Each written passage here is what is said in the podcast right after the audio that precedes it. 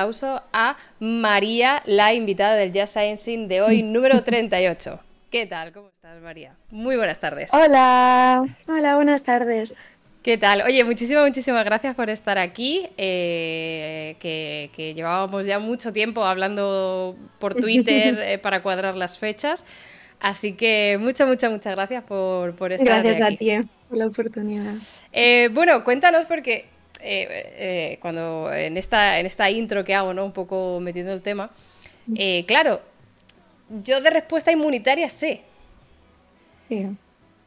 De estadística sobrevivo, que es... es, eh, Bueno, a ver, tengo una mala noticia para ti, es que eh, en realidad no estoy tan en tu equipo como puedas creer. No. Porque, eh, no, yo soy física de formación, entonces lo de la respuesta inmunitaria ha venido un poco como de refilón. O sea, para ti la respuesta inmunitaria es como para mí la estadística, entiendo, ¿no?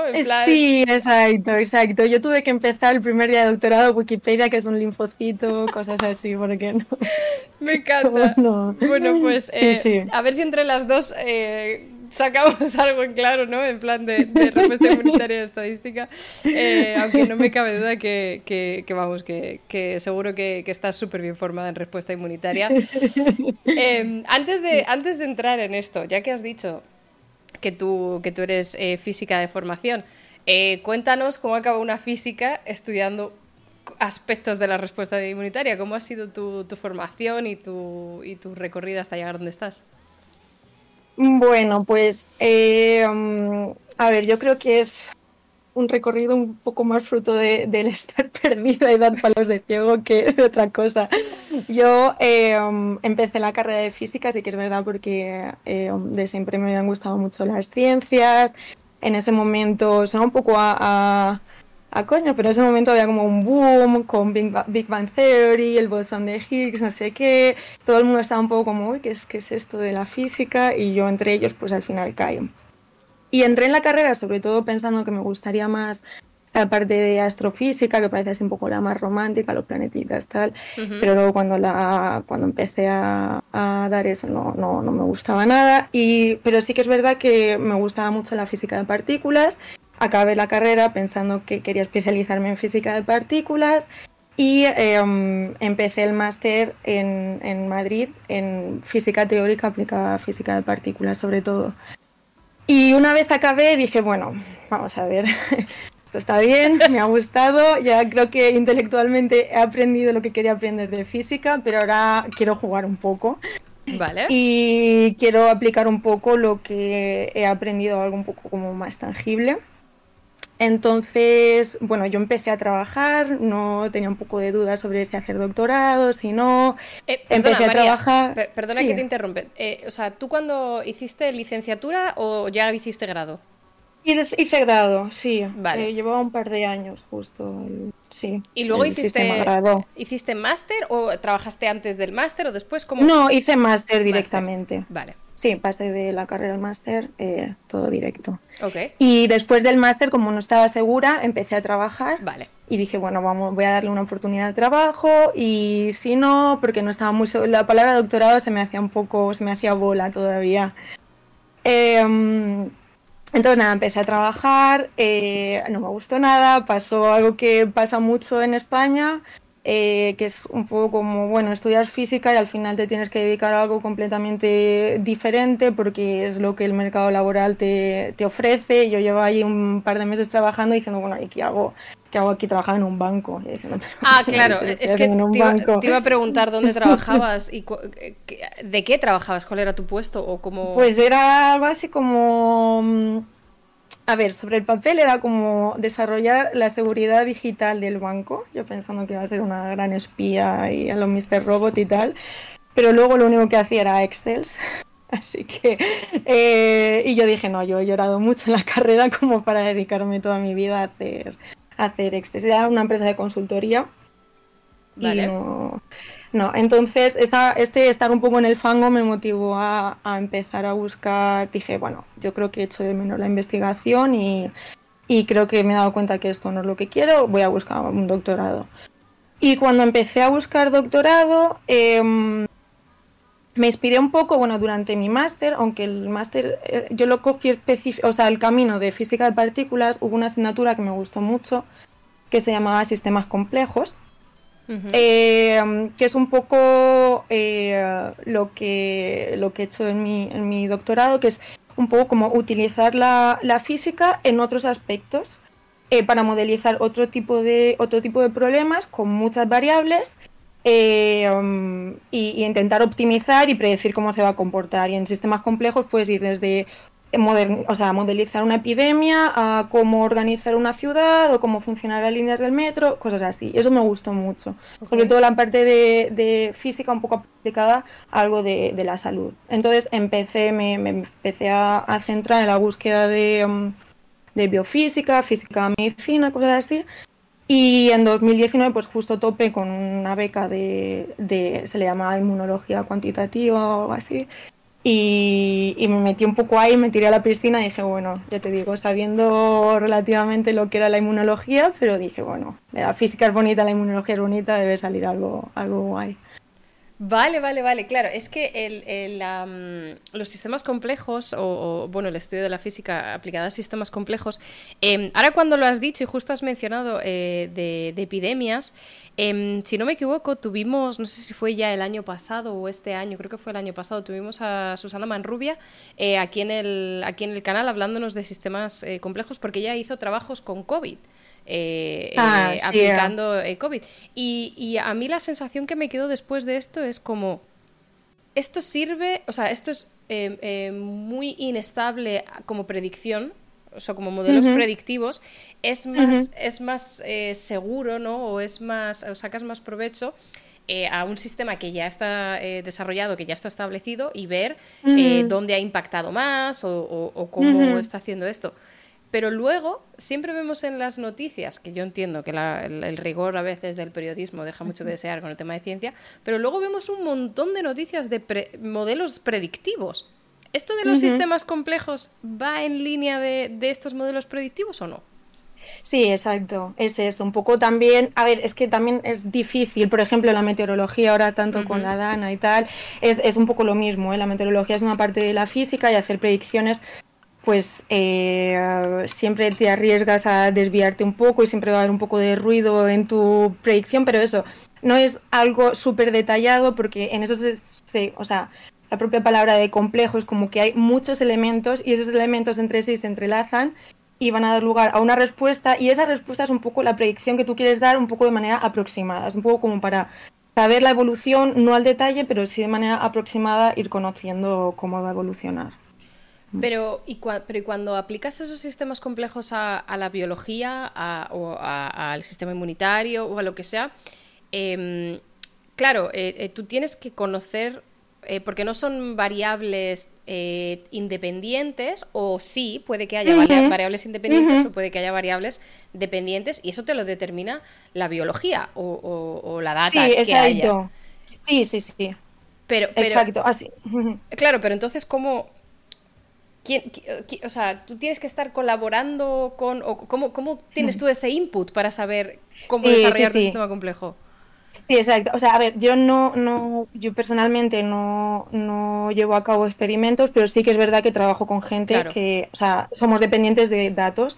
Entonces yo sí que trabajo con, pues con un departamento de inmunología de un hospital que sí que nos da, eh, nos da y luego, bueno, yo personalmente ahora a lo largo de estos años pues, me he ido formando un poco más en la inmunología, pero es verdad que sí que necesitas saber un poco el, el, background biológico para que, bueno, si tienes esta ecuación te da esto, necesito ponerlo un poco en contexto y saber a, y tener esto en cuenta y saber que hay esto y, precisamente lo que tú dices, que si está correlacionado, es que la inmunología es, horrible, es que hay 200.000 millones de cosas unas relacionadas con la otra, es muy difícil, es muy compleja, es muy difícil hacer predicciones, tienes que simplificar todo siempre un montón, pero es verdad que mm, es un campo que como que no se había explorado nunca, que las matemáticas iban por un lado y la biología por otro, y al final es eso, o sea, yo qué sé, las, las el número de células, las concentraciones de cierta enzima, todo eso son cosas em, cuantitativas, son cosas que se pueden medir y son cosas que se pueden expresar en ecuaciones, entonces son cosas que al final pues vamos a poder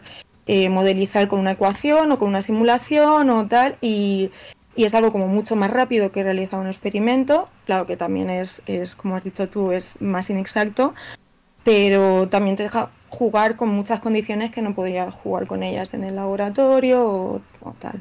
Claro, porque em, entonces, eh, ¿qué tipo de datos o qué tipo de muestras, entre comillas, eh, utilizas tú, incorporas tú? ¿Has dicho que eh, colaboras con el Departamento de Inmunología del hospital? O, mm, Sí, sí, en general, bueno, son de, o bien cogemos, cogemos, esto se lleva mucho en investigación sobre data, o sea, datos publicados por otros grupos o que son públicos o bien nosotros con distintos hospitales. Yo estaba en París, entonces eran distintos hospitales de, de París y yo personalmente lo que hacía, el, el input que yo utilizaba eran, em, a ver, ¿cómo le digo?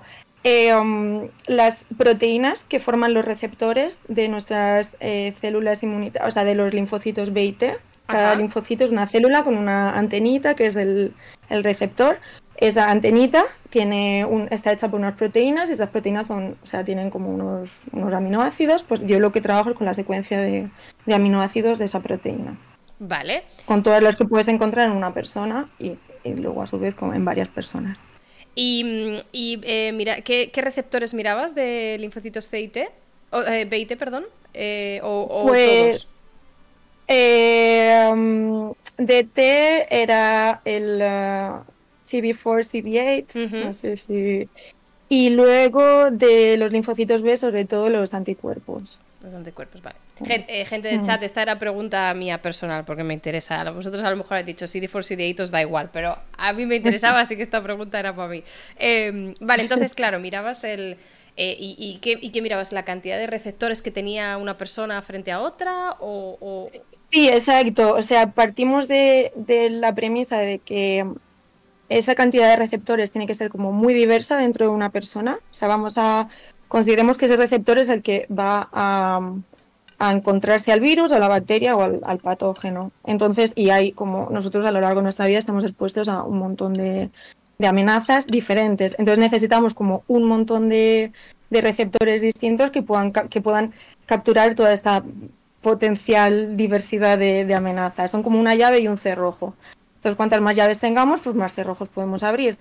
Así que em, cada persona tiene un montón de, receptores diferentes y hay tal diversidad que a, priori podríamos pensar que, cada persona tiene unos receptores diferentes a otro. Pero yo lo que me, en lo que me he focalizado son en los, los receptores que aparecen igual que de manera aleatoria se han generado eh, de la misma forma y aparecen en muchas personas eh, a la vez. Son los receptores que son compartidos. Yo los llamo. Y entonces, para poder estudiar si estos receptores aparecen eh, en muchas personas, si tienen características especiales o si, claro, porque pasa algo con ellos. en, teoría, a lo mejor desde el punto de vista evolutivo, Em, sería lógico pensar que los tipos de receptores que tenemos todos, ¿no? Que más compartimos son mm, amenazas muy antiguas, entre comillas, ¿no? Exacto, exacto. Patógenos que llevamos enfrentándonos con ante ellos en muchos años, a lo más, como que lo más, el básico básico de supervivencia, ¿no? Exacto. Exacto. Vale, vale. Y luego las otras más variadas, ¿no? La, la, diferencia en, en los otros receptores podrían ser un poco como tu currículum inmunitario, ¿no? A lo que tú has Exacto. Exacto. Vale, vale, vale, vale. y, así que nos puedas contar, porque yo sé que, todo esto, claro, los, los, proyectos, las investigaciones tardan un tiempo en publicarse, en, todo esto. Eh, algo que puedas contarnos, que algo interesante que hayas descubierto de, utilizar estos sistemas, eh, si has podido relacionarlos con clínica o si tienes una hipótesis de qué porcentaje está conservado, qué porcentajes variables y depende de la edad. ¿Algo que nos puedas contar? Eh, bueno, a ver, pues eh, mi, mm, mi, proyecto en principio era se iba a centrar en los linfocitos T y en eh, los linfocitos T que responden a, células cancerígenas y como todo buen proyecto empieza siendo una cosa y luego se desvía completamente y acabó siendo centrándose en los linfocitos B más eh, y, en COVID en lugar de en cáncer porque, bueno, mm, me pilló la pandemia en mitad de, del doctorado y como buen doctorado en inmunología, pues estaban todos ahí que les hacían los ojos chiribitas. madre mía, cuántos datos, cuántas cosas, cuántos problemas. Y, mm, y bueno, lo que yo hice, eh, mm, yo partía de, de, unos modelos, ¿vale? Que aquí es donde entra un poco la, la estadística. Eh, unos modelos que desarrollaron colaboradores anteriores de, mi grupo que mm, te explican un poco cómo se, cómo, cuál es el proceso de, crear estas proteínas que os he dicho, estos, estos, receptores. Y cuantificando todos estos procesos puede asignar a un determinado receptor proteico una, una probabilidad de, aparecer o no. Luego este modelo se, de generación se, se, perfeccionó un poco y además de la generación luego se introdujo otro, mm, otro proceso biológico que es la selección. O sea, en nuestro cuerpo la proteína se puede generar, pero luego eh, como que nuestro sistema inmune tiene que hacer check de que ese receptor es bueno, eh, no va a reaccionar contra nuestro cuerpo, y, pero, pero sí que se va a reaccionar contra otro. Entonces añadimos un poco el, la selección a esto.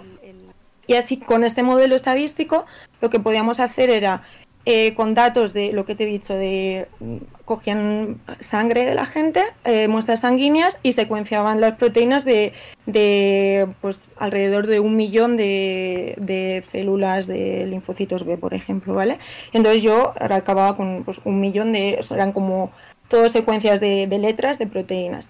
Y entonces con este modelo estadístico yo cogía una proteína dada, su secuencia en aminoácidos y yo podía calcular cuál era la probabilidad de encontrar ese, esa proteína en, una persona, ¿vale? De ser generada y de ser seleccionada. Okay. Así que con eso em, yo podía ver cuánto, cuando, si tú miras un, un conjunto de X personas, pues podía calcular cuántos receptores yo espero encontrar que sean en común, lo que has dicho tú, el background, cuánto, cuánto voy a que, cuánto espero de manera estadística que ellos vayan a compartir.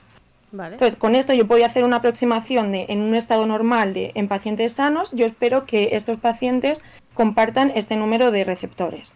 ¿Qué pasa si ahora hay una enfermedad? Estos, estos pacientes van a compartir más receptores o menos porque la respuesta inmunitaria es más privada, ¿qué va a pasar?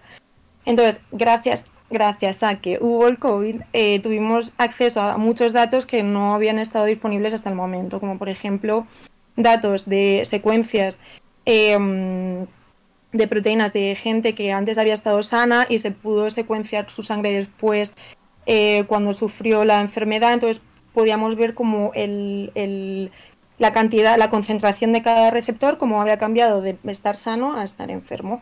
E hicimos como las mismas, eh, las mismas estimaciones y lo que vimos es que una vez, o sea, justo después del pico de la, de la enfermedad, eh, la, cantidad de receptores que se comparten es muchísimo mayor que, que en el estado normal.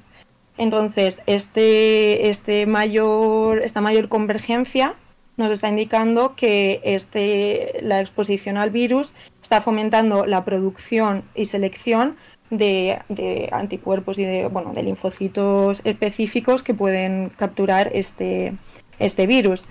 Entonces, em, luego desarrollamos, como fuimos un poquito más, más adelante y vimos que, o sea, nosotros, como hemos dicho, hay una serie de receptores que se van a compartir solo por pura estadística y otros que se van a compartir porque están respondiendo a un virus. Entonces, em, desarrollamos como otra especie de método para poder discernir, dado un receptor que está siendo compartido entre diferentes personas, si está siendo compartido por, por pura estadística o porque realmente eh, ha sido seleccionado por la enfermedad. Entonces eh, acabamos eh, con una, o sea, empezamos con una muestra de 50 personas, de entre esas 50 personas vimos que había muchos anticuerpos compartidos y de entre esos anticuerpos compartidos pudimos, eh, fuimos capaces de aislar muchos de esos anticuerpos que eran específicos para, para el COVID.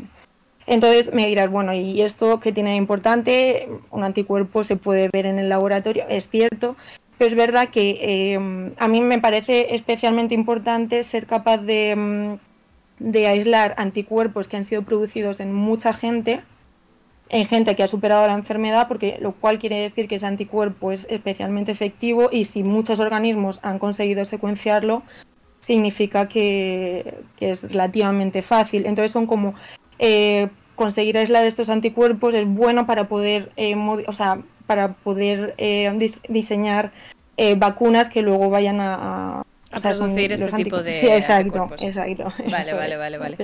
Eh, claro, es que tengo muchas preguntas, porque el tema COVID, claro, es que es, em, como tú dices, no gracias al COVID, con todas las comillas del mundo, y obviamente que la gente entienda que desde el mayor de los respetos, em, pero efectivamente, gracias al COVID ha habido Cosas que no hubieran sido posibles de ninguna de las maneras eh, si no hubiera habido COVID, eh, compartir data de manera de, forma tan globalizada, eh, esto no era la práctica común antes de COVID, em, mm. intercambiar secuencias, intercambiar muestras de, pacientes de COVID entre países, esto la verdad que ha sido... Sí, ha habido una generosidad que no, sí, sin precedentes. Entonces, em, claro, yo me, a mí yo me salen muchas, muchas, muchas dudas. Primero, esta, esta diversidad de, receptores, em, porque claro, yo estudio la respuesta inmune adaptativa, ¿no?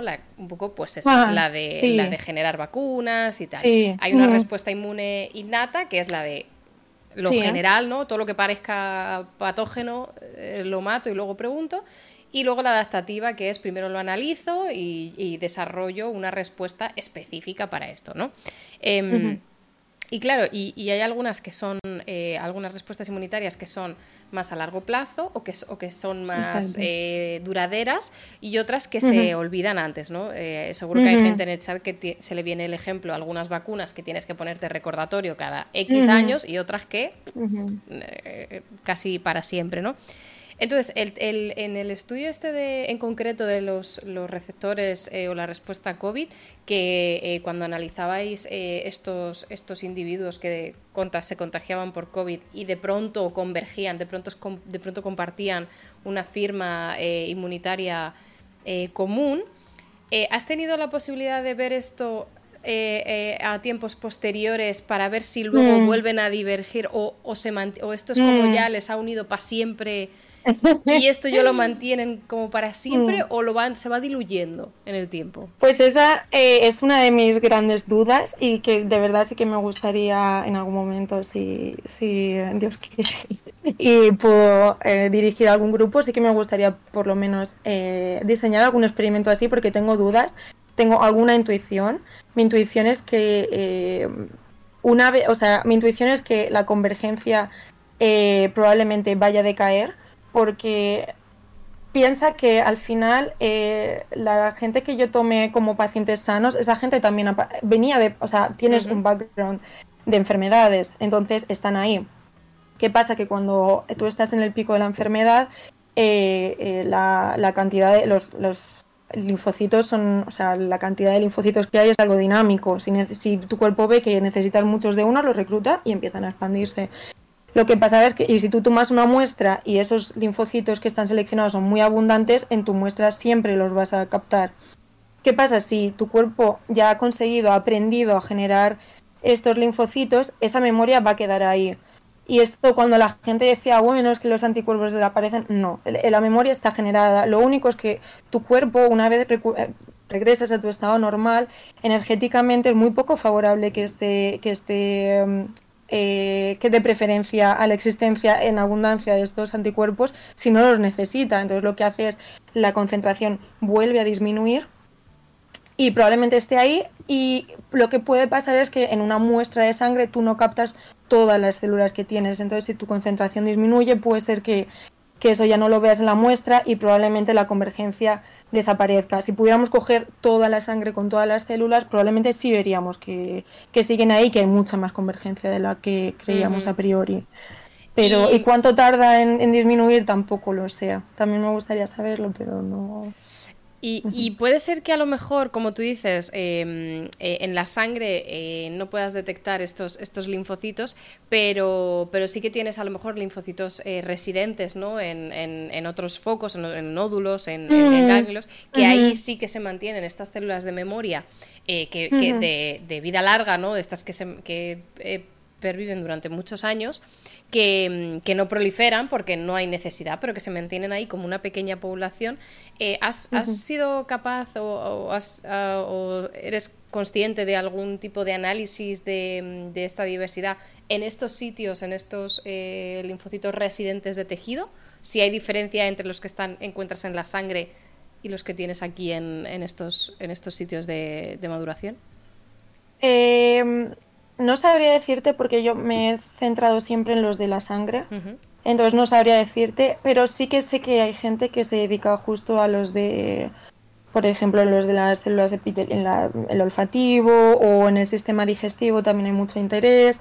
Em, ves otros tipos de linfocitos en eso, pero no sabría decirte exactamente la diferencia porque yo en todo el momento me he centrado en, en, sangre, la sangre. sí. Es que em, siempre cuando, eh, cuando siempre hablamos en algún tema de diagnósticos ¿no? o, de, o de tomar muestras que siempre está eh, el dilema de si tomas una muestra que es de acceso fácil y poco invasiva, como puede ser un análisis de mm. sangre, estás muy limitado a lo que es sistémico, ¿no? A lo que eh, o está esparcido por todo el cuerpo o requiere del sistema circulatorio para llegar a donde debe. Pero no todas mm. las enfermedades, sino todos los marcadores los encuentras en la sangre.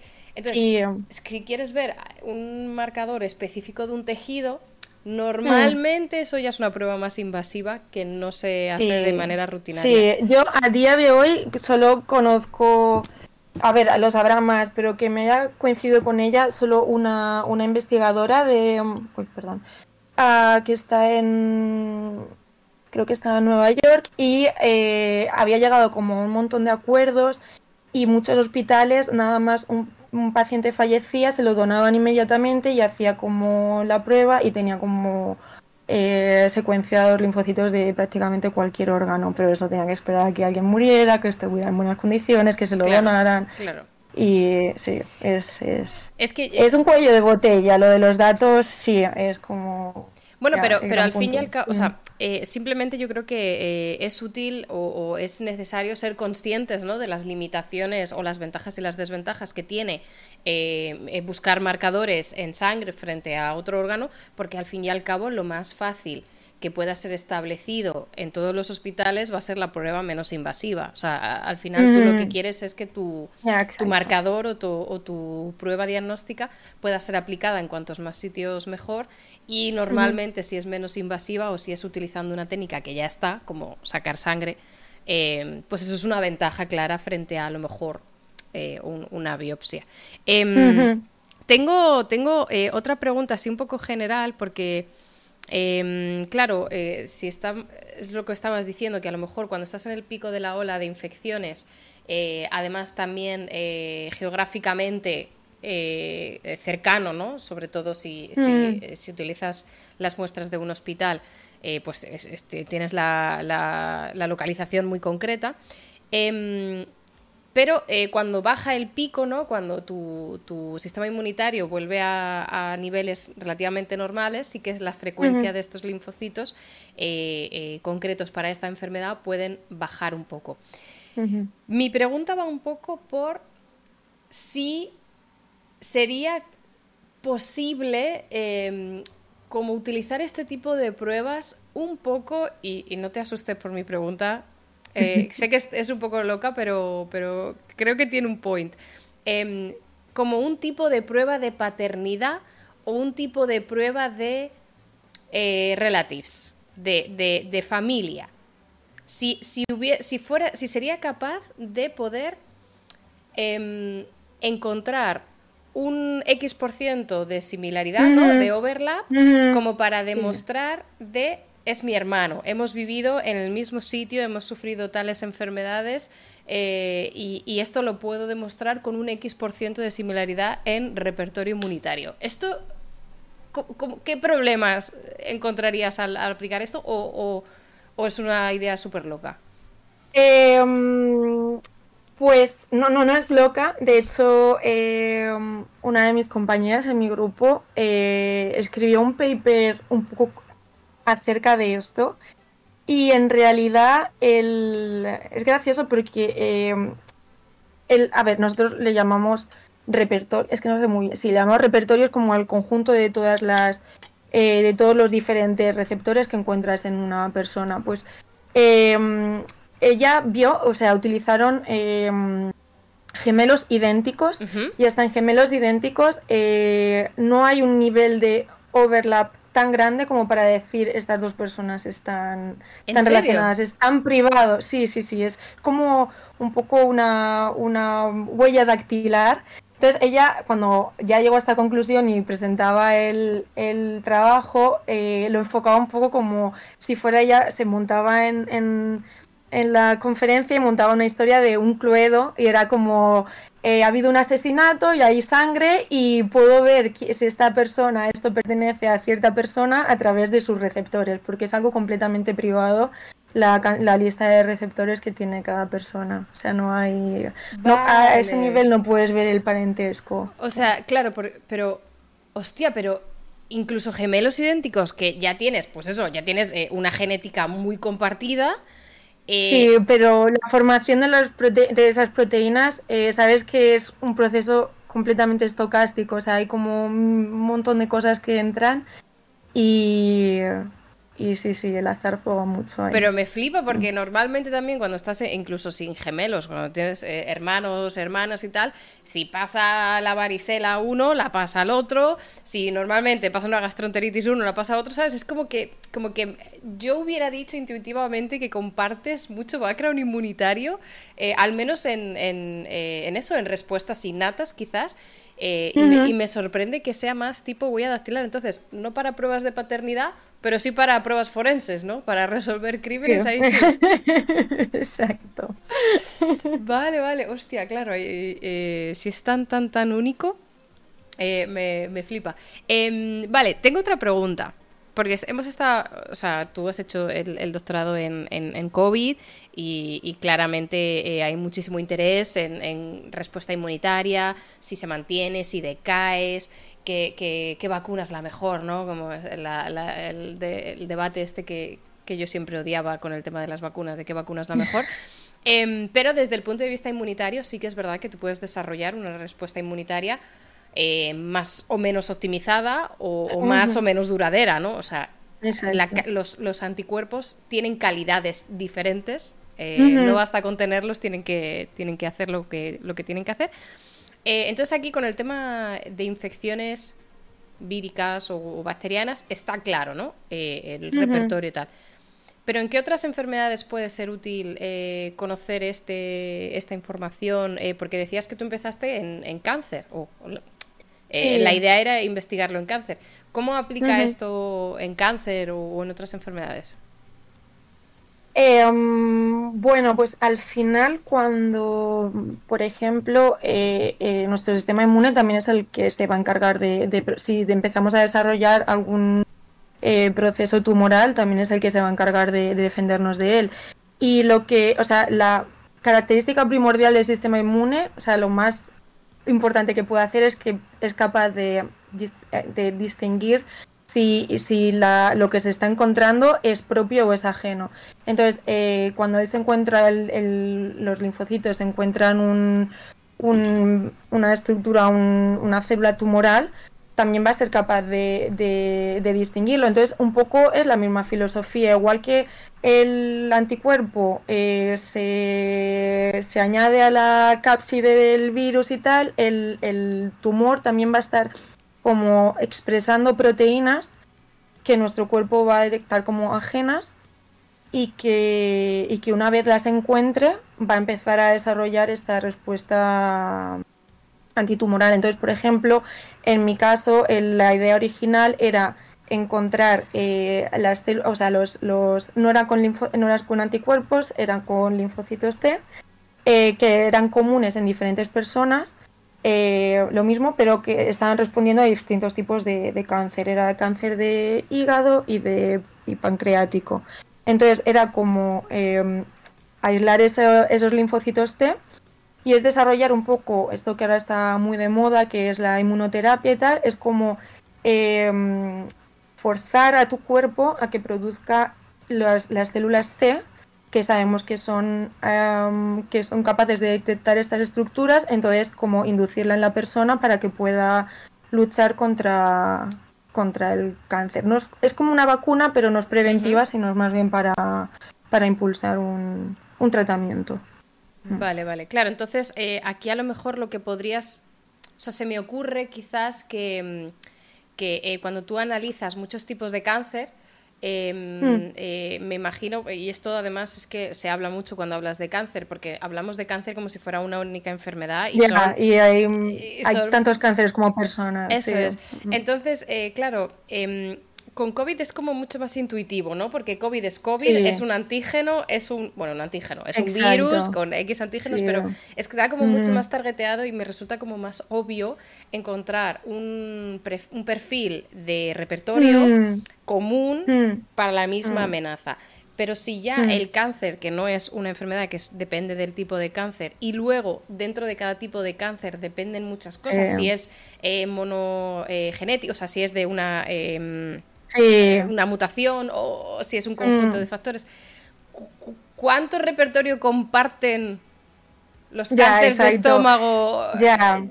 así en general, y no hablemos de cáncer de pulmón, que ahí ya que tienes como que otros, otros 3.000 tipos.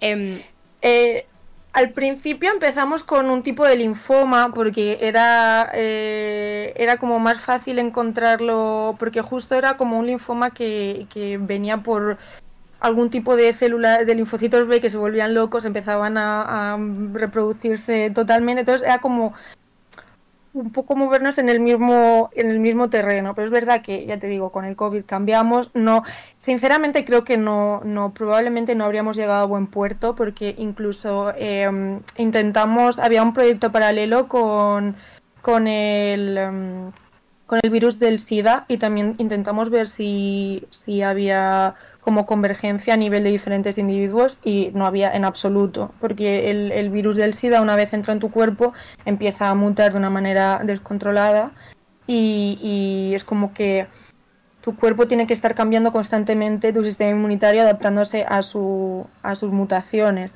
Y entonces, eh, como estas mutaciones son aleatorias, pues en cada organismo evoluciona de una manera diferente y la respuesta inmunitaria es justo lo contrario, en lugar de convergencia se vuelve mucho más privada y hay como muchos menos eh, linfocitos comunes que... Entonces, esta aproximación que yo hice parece funcionar bien con, con enfermedades infecciosas tipo, pues eso, eh, constipado común, COVID. Eh, con cáncer, pues no sé, ya nos quedamos con la duda, no lo sabría, pero sí es verdad que parece que cuanto más más privada sea la enfermedad, más, más difícil. O sea, esta aproximación probablemente no sea, no sea adecuada. Mm. Claro, em, estoy pensando, o sea, se, me ocurre que eh, este tipo de, análisis o este tipo de, técnicas que, nos estás contando para, estudiar el repertorio de, antígenos, quizás no, no serviría eh, tanto como para COVID que has dicho, desarrollar la vacuna que genere los anticuerpos más optimizados, por ejemplo, ¿no? Porque ves que cuál es la mayor convergencia o la convergencia más presente ¿no? en la población y dices, vale, ese es el anticuerpo, eh, eh, que, o ese es el tipo de respuesta que queremos generar con la vacuna. Entiendo el approach ese, ¿no? De decir, vale, estudiamos esto para desarrollar el tratamiento que sirva para más gente de manera chachi.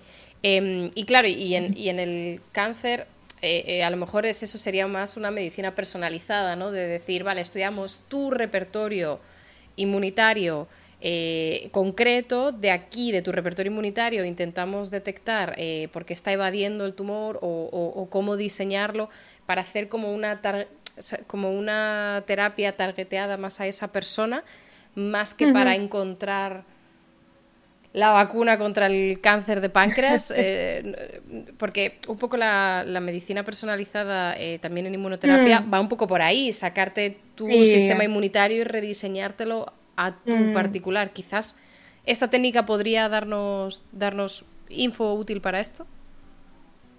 Eh, sí, sí, por ejemplo, mm, luego otra manera, por ejemplo, de de, utilizarlo más a nivel de, personal que entre diferentes organismos, eh, que es también cosas que hacen otros compañeros en mi grupo.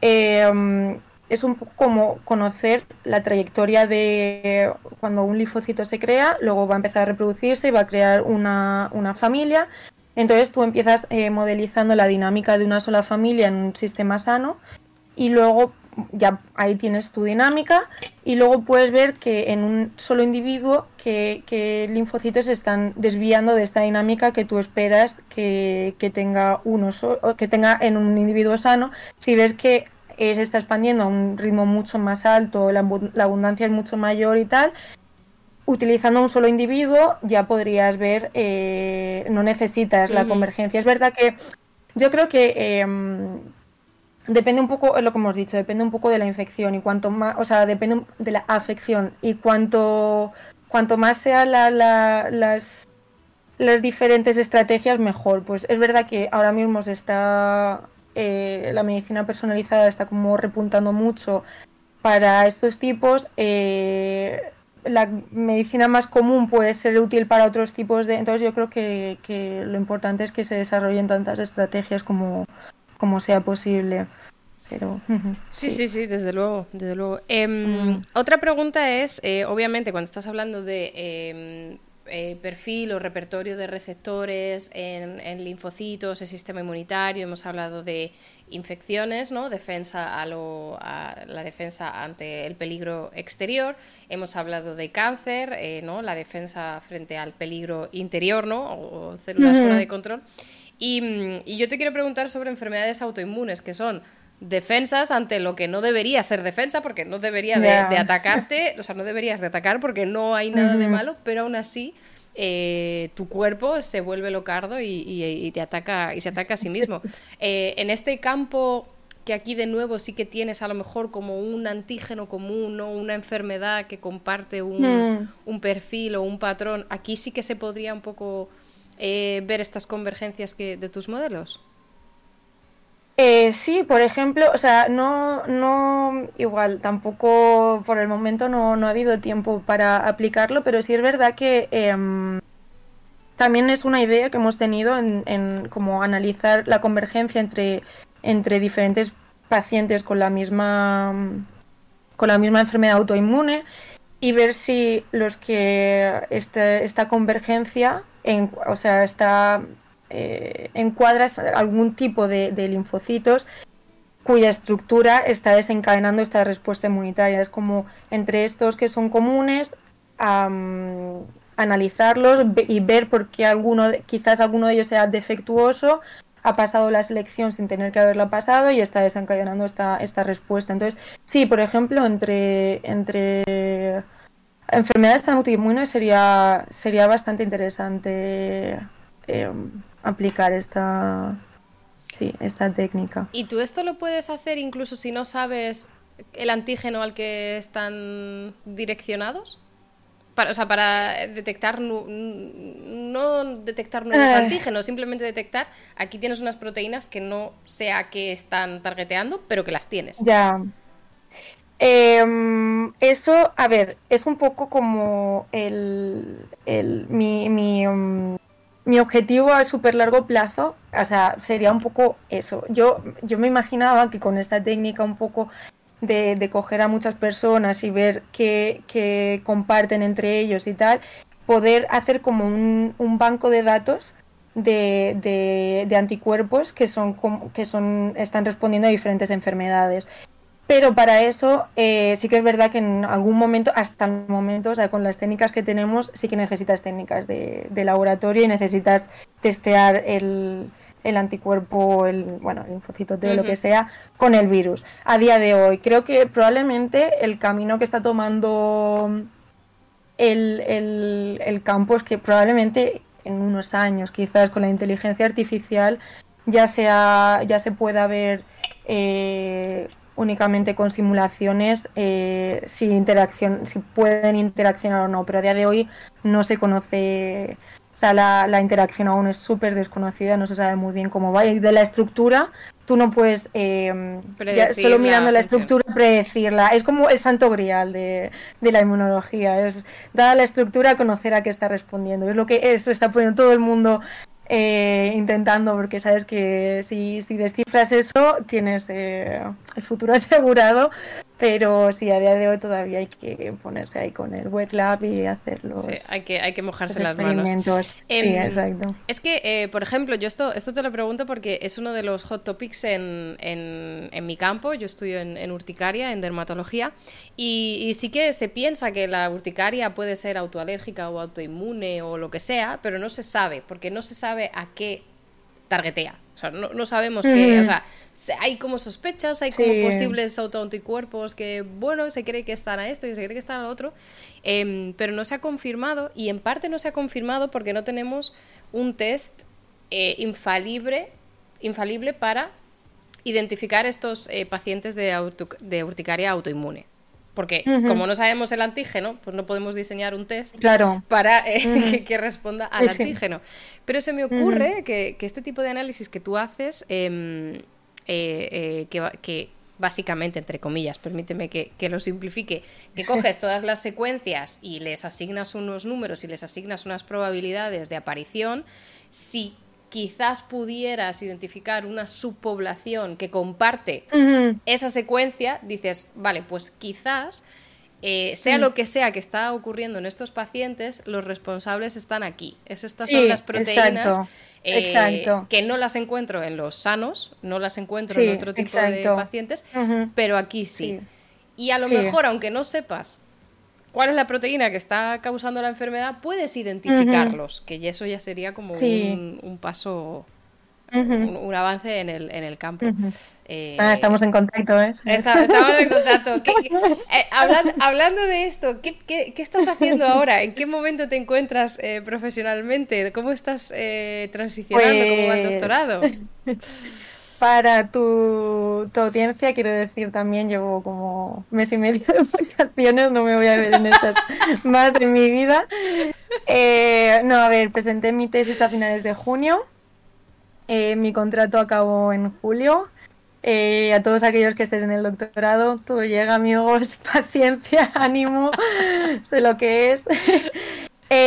terminé, eso, terminé en julio y ahora mi, voy a empezar un postdoc en octubre.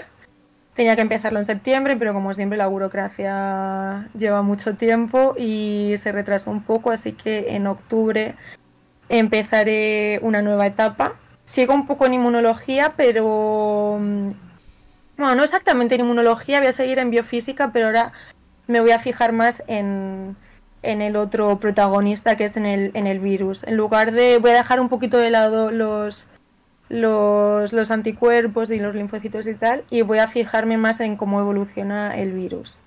Y voy a dedicarme más al virus de la gripe, de momento. Ese es el, pero bueno, siempre puede haber otra pandemia y desviar mi tema, quién sabe.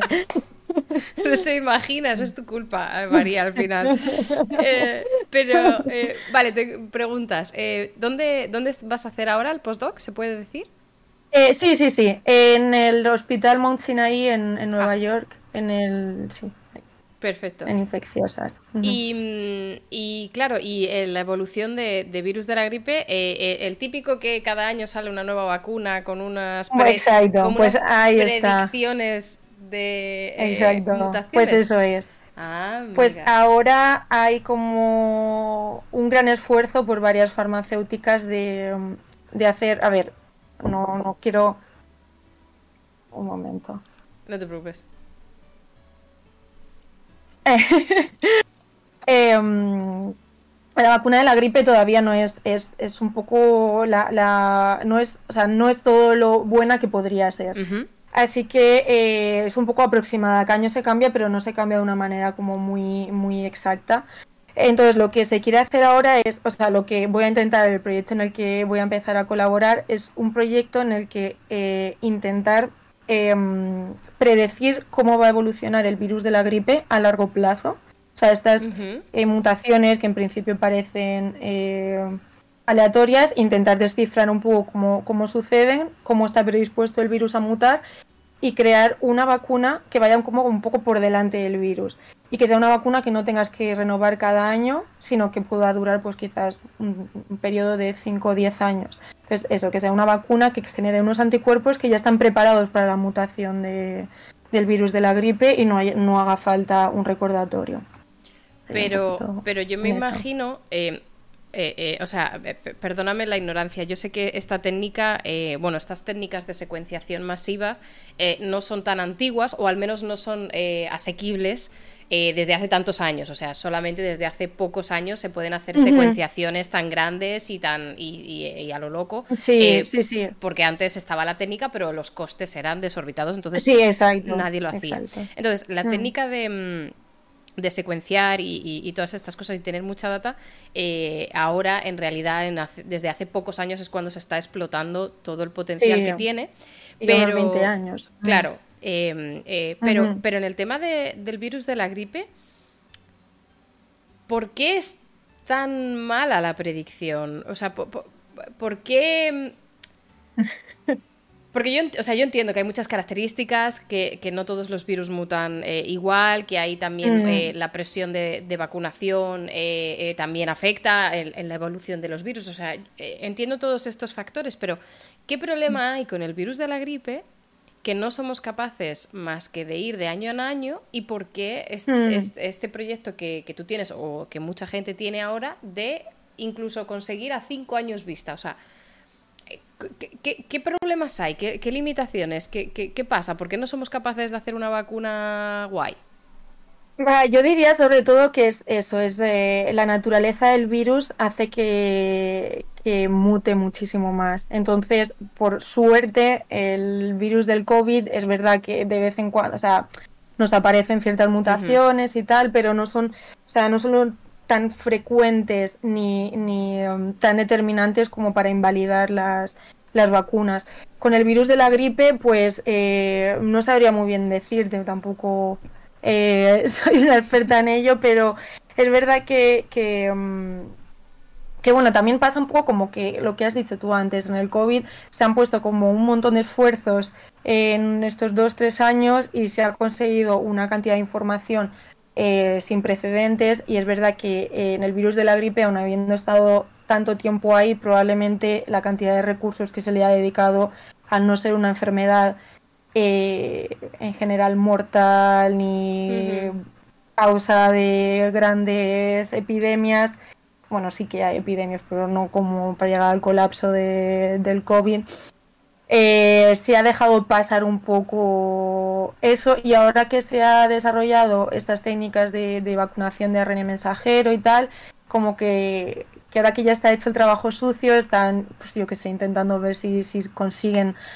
eh, mejorar esta vacuna. Pero yo diría sobre todo eso, en la naturaleza del virus, en cuanto muta, pasa un poco como he dicho antes con el virus de, del VIH, que también es un gran desconocido, es como que es imposible seguir la pista. Entonces, eh, sí, diría que, esos son virus escurridizos.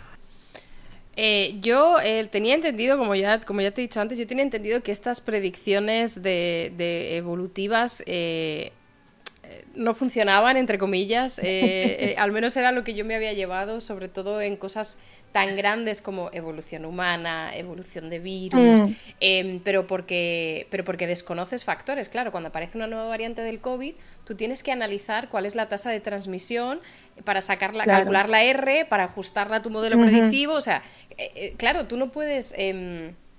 Eh, adivinar, entre comillas, sí que supongo que puedes simular, pero necesitas las pruebas de laboratorio para complementar e integrar ese factor en tu, en tu, fórmula, ¿no? Entonces, Mm. Por eso a mí siempre me daba la sensación de que estos modelos predictivos en realidad no eran predictivos, eran como pasados, ¿no? Eran eh, retrospectivos. Sí, como, eh, sí, puede ser, puede ser. Pero, pero en el punto, o sea, pero como tú dices, eh, inteligencia artificial, simulaciones, también acceso a, cada vez más data, ¿no? para integrar y, subir el poder, ¿no? De, o el, mm. poder estadístico de, tus, de tus cálculos. ¿Tú, crees que sí, que se, puede afinar al final eh, mm. tanto estos modelos predictivos, entre comillas, de sistemas complejos como para decirte, eh, bueno, un poco como, para lo que quieres hacer en el virus de la gripe, decir, mira, ya sabemos los planes del virus de aquí a cinco años, tenemos las rutas, si hace esto, hace esto, y si pasa esto, hace esto, y, y o sea, es, se confían que los datos que tenemos nos van a llevar Sí, yo sí que soy bastante optimista. A ver, no te voy a decir que voy a acabar mi postdoc y, y estaremos celebrando que haya una nueva vacuna, no lo creo. Pero sí que creo que estamos ante un punto de, inflexión en lo que es eh, todo este tema de, desarrollos de, vacunas, del conocimiento de inmunología y tal, precisamente por lo que has dicho, por los costes de las técnicas de adquisición de datos, sobre todo, y por el desarrollo de la inteligencia artificial que, em, que creamos, o sea, porque la, la, biología es, es, como los, a ver, los físicos siempre hemos tratado de utilizar sistemas como eh, muy simplificados, muy bien definidos, en los que tienes, yo que sé, un, un número de variables pequeño que es tratable. La biología es todo lo contrario, es, es caótico, es todo codependencias, correlaciones. Entonces era como que era, había tantos parámetros que era imposible sacar cómo se relacionaban unos con los otros y cómo iba a influir. Sin embargo, los, las técnicas de Machine Learning y, esos modelos sí que son capaces, sin tener un modelo teórico y súper elegante detrás, sacarte todo como, como, como esos parámetros se van a relacionar, es capaz de aprenderlo. Entonces yo creo que sí que estamos en un punto en el que por primera vez sí que vamos a poder eh, descifrar un poco todo este, este gran lío que, que, son los sistemas biológicos. Creo que precisamente el, Machine Learning es como perfecto para, para, para sistemas biológicos. Yo creo que, que sí que, no sé, que han pasado grandes cosas en, en, poco tiempo y van a como que va a empezar a crecer la cosa muy exponencialmente. Yo sí soy optimista. Pues eh, seremos optimistas. Quizás no tengamos una vacuna de aquí a tres años, pero no sé, a lo mejor no hay gente indignada porque le llega la alerta de la Dana y en su barrio no ha llovido. Pues, bueno, eso ya. Pues eh, a ver. Aquí me tengo mis reservas, ¿eh? pero bueno. Sí, porque no depende tanto del modelo, sino de la gente. No, eso ya no, exacto. Claro, es que em, eh, precisamente el ejemplo que tú, que tú lo has dicho, ¿no? La meteorología, que es eh, todos, estos, todos estos análisis de estos sistemas complejos a modo de predicción, y, mm, o sea, modelos predictivos.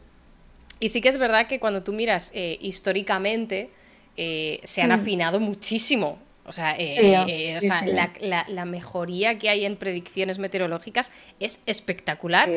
Pero no sé si es que todavía, como que nosotros todavía nos cuesta más trabajo adaptarnos a, estas mejoras, porque todavía se, se oye a muchísima gente diciendo los del tiempo nunca aciertan, eh, bueno, esto es lo que pone en el teléfono, pero mira, aquí está el sol, o sea, sí que hay como una cultura de desconfianza eh, con respecto a la, meteorología, a, pesar de que si miras objetivamente los datos, han mejorado muchísimo las predicciones.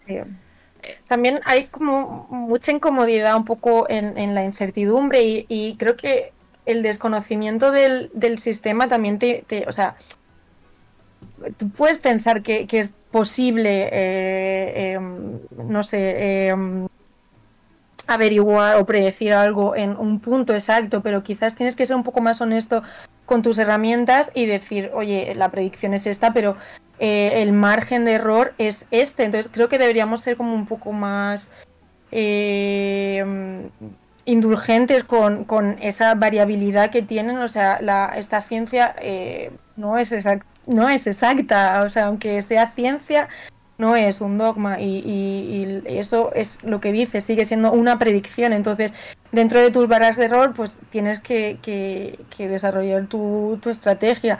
Y luego, eso, el, sistema meteorológico, o sea, la meteorología es que es un sistema completamente caótico, un, la variación de un simple parámetro te puede descompensar todo. Entonces, obviamente, a muy largo plazo es imposible, pero yo creo que lo que tú dices sí que se ha mejorado muchísimo y a la gente, pues creo que la gente es eh, demasiado exigente con la ciencia, un poco quizás por desconocimiento, por no saber eh, el, tiempo que lleva, el ensayo y error que forma parte del proceso. Es como que, no sé, es muy naif pensar que, que la ciencia te va a dar de primeras predicciones exactas, ¿no? La cosa lleva un proceso, entonces eh, creo que deberíamos eso eh, ser un poco más flexibles con, pedimos, pedimos, mucho, creo, la verdad, porque... pero en parte, eh, en parte yo creo que, esa es una de las grandes eh, necesidades que, hemos visto, sobre todo con el tema de COVID, que lo hemos visto muy obvio en la pandemia, que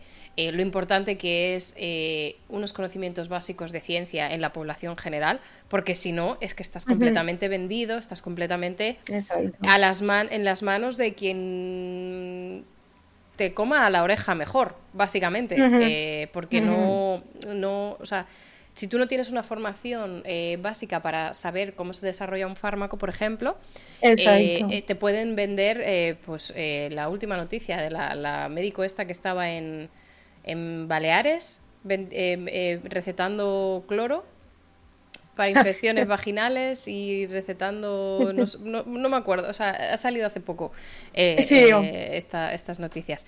Em, eh, si tú no tienes un conocimiento básico de los procesos que son necesarios para el desarrollo de, de fármacos o para las predicciones meteorológicas, claro, yo entiendo que es fácil criticar Em, y, no lo digo de criticar a malas, sino incluso criticar eh, con, como con eh, intentando mejorar, ¿no? Eh, no lo digo como para hacer daño. Ser crítico con el modelo. Claro, em, pero claro, no puedes ser, ser crítico con el modelo o, es muy fácil que te equivoques cuando no conoces lo que hay detrás, ¿no? Y, y la cantidad de variables que en la meteorología eh, eh, pueden afectar, eh, que te cambian completamente el índice de precipitaciones o, lo que sea. Em, ¿Cómo? Esto es una pregunta un poco general porque como estamos aquí en, Twitch, que es ya de por sí una plataforma muy divulgativa, muy de acceso a todos los públicos y, cosas así, em, ¿tú has, realizado alguna actividad divulgativa con tu proyecto o con otras cosas en general de ciencia? Eh, no, en realidad es un poco tarea pendiente que tengo. Sí, me gustaría hacerlo, pero siempre que pienso en ello me entra un poco como el, pánico escénico. Eh, en, mi, en mi universidad sí que se han centrado mucho en inculcarnos la necesidad de, divulgar, de que la gente recupere un poco la fe en la ciencia, porque al contrario lo que parece, eh, cada, no sé, es como que cada vez hay más escépticos o, la gente se enfada más y piensa que el dinero invertido en ciencia es un poco dinero perdido o algo así, es como importante eh, demostrar lo que haces y, y, que la gente vea que sí que estás que sí que hay resultados detrás, lo que pasa es que las cosas no son inmediatas y no todo es evidente. Eh, no lo he hecho, me gustaría y creo que los que lo hacéis es un trabajo increíble eh, y hacéis muy bien a la sociedad. Em, pero eso, me, queda pendiente. Pero hay un montón de, cosas que se hacen, tipo em, organizar visitas a institutos, organizar ferias de la ciencia con diseños de experimentos, eh, luego se hacen como competiciones de explicar tu tesis en tres minutos, lo cual no da lugar a, o sea, no, no deja espacio a muchos detalles y cosas así. O sea, sí que hay muchas iniciativas, así que me da culpa por no, pero sí que existen. Lejos, lejos de, lejos de hacerte sentir mal, vamos, faltaría más para nada. Eh, que, además yo, yo, de, yo de verdad defiendo eh, la, la divulgación cuando le apetezca a quien le apetezca y como le apetezca y en el formato en el que le apetezca, porque Em, no está pagada, no está reconocida, quiero decir, eh, no, se valora, eh, tanto muchas veces de, las instituciones donde trabajas.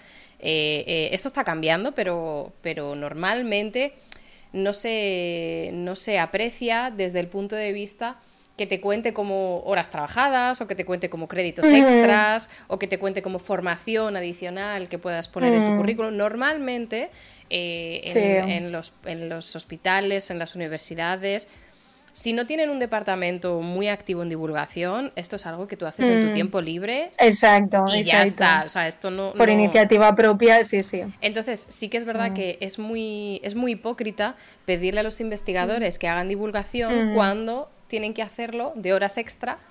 Que, que, que, ya, o sea, que ya tendrían que hacer encima de las horas extra que quieran hacer para sus investigación.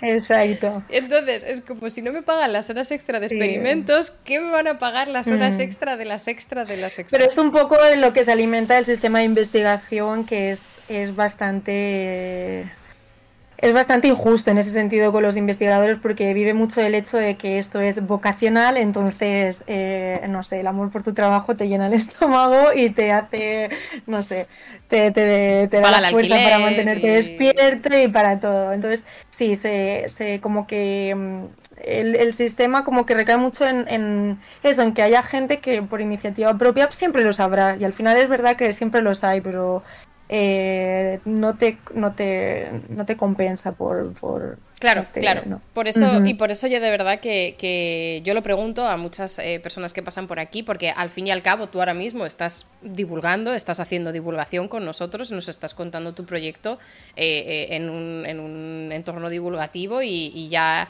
y ya son horas que estás dedicando de tu vida, ¿no? A, estar aquí y compartir tus conocimientos, o sea que, que eh, obviamente faltaría más, eh, pero sí que es verdad que es una pregunta que me gusta hacer porque...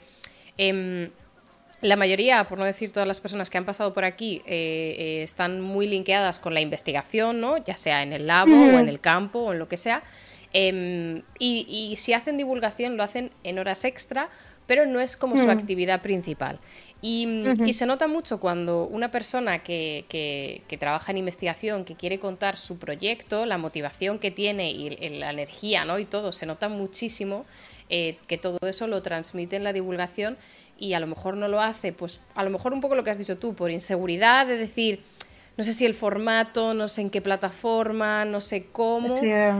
Y, y, entonces a lo mejor ahí frena y luego también por la falta de tiempo, que es completamente entendible.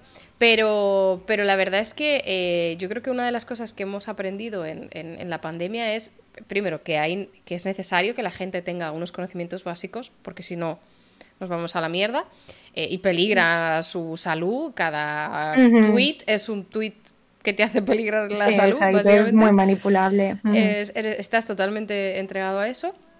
Y, también, por otra parte, eh, es que hay muchísima gente que, que está dispuesta a, dedicar su tiempo y es muy creativa con diferentes formatos divulgativos. Em, no sé si, si eh, porque como todavía no estás en, en Mount Sinai, eh, no sé si esto es algo que, que eh, ¿Te gustaría ver cómo lo enfocan desde allí? No sé muy bien cómo está la divulgación en Estados Unidos, en el tema de ciencia. Eh, sí que es verdad que los centros más icónicos eh, son muy proactivos en, divulgar, en demostrarle a la gente que mm. inviertan dinero, en donaciones. Sí, que en Estados Unidos el tema de las donaciones se mueve mucho. ¿Cómo, ¿Cómo, te planteas tu siguiente etapa en general y en concreto en este tema de acercar la ciencia a la gente allí en, Estados Unidos.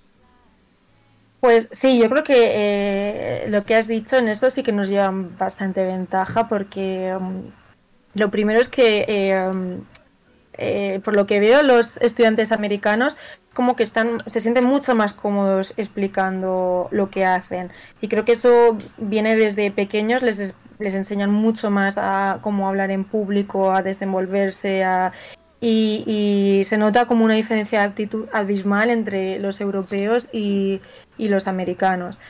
Eh, entonces, en ese sentido sí que es algo que quizás deberíamos aprender un poco, un poco de ellos. Y luego, en parte, también por lo que has dicho tú, como no hay tanto, bueno, como no hay apenas eh, subvenciones públicas y viven mucho de, donaciones privadas, eh, también tienen como que, em, mostrarlo de manera extra eh, todo lo que hacen y, sí que eso sí que son másteres en eso.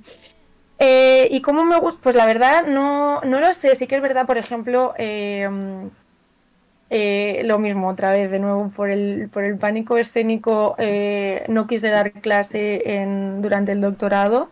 No era obligatorio y me daba miedo dar clase, así que me gustaría empezar a, a dar clase. Además me gusta mucho el formato de dar clase a gente de, pues eso, de otras ramas de la salud, de medicina, biología y tal, porque em, como que para ellos es impensable que tú puedas abordar eh, los temas que ellos tratan en el laboratorio con, de una manera cuantitativa. Tú les dices, no, es que eh, tú puedes ver la concentración que necesitas de esta enzima con una ecuación diferencial. Mentira, pero ¿cómo? No, imposible, magia negra. Entonces sí que me gustaría mucho eso, empezar, por ejemplo, a dar clase a, gente como a introducir lo que el potencial de, los métodos numéricos en, la salud, el potencial que tiene. Y, um, y no sé si animarme quizás a algo más a nivel profesional, ya también depende un poco del tiempo que tenga y eso, pero sí que se me pasa por la cabeza bastante intentar explicar un poco mejor lo que hago y bueno, eh, eh, todo, todo nuestro apoyo. Si necesitas practicar, aquí, aquí puedes venir cuando quieras. Eh, que, no, no, vamos, no, no tendríamos ningún problema. Y, y tienes intención o tienes idea, porque claro, hiciste el doctorado ya fuera de España y ahora el postdoc mm. también lo haces fuera de España. Y, y cada vez que viene alguien aquí de, de, de investigación que ha pasado o, o que está fuera de España, es la pregunta obvia.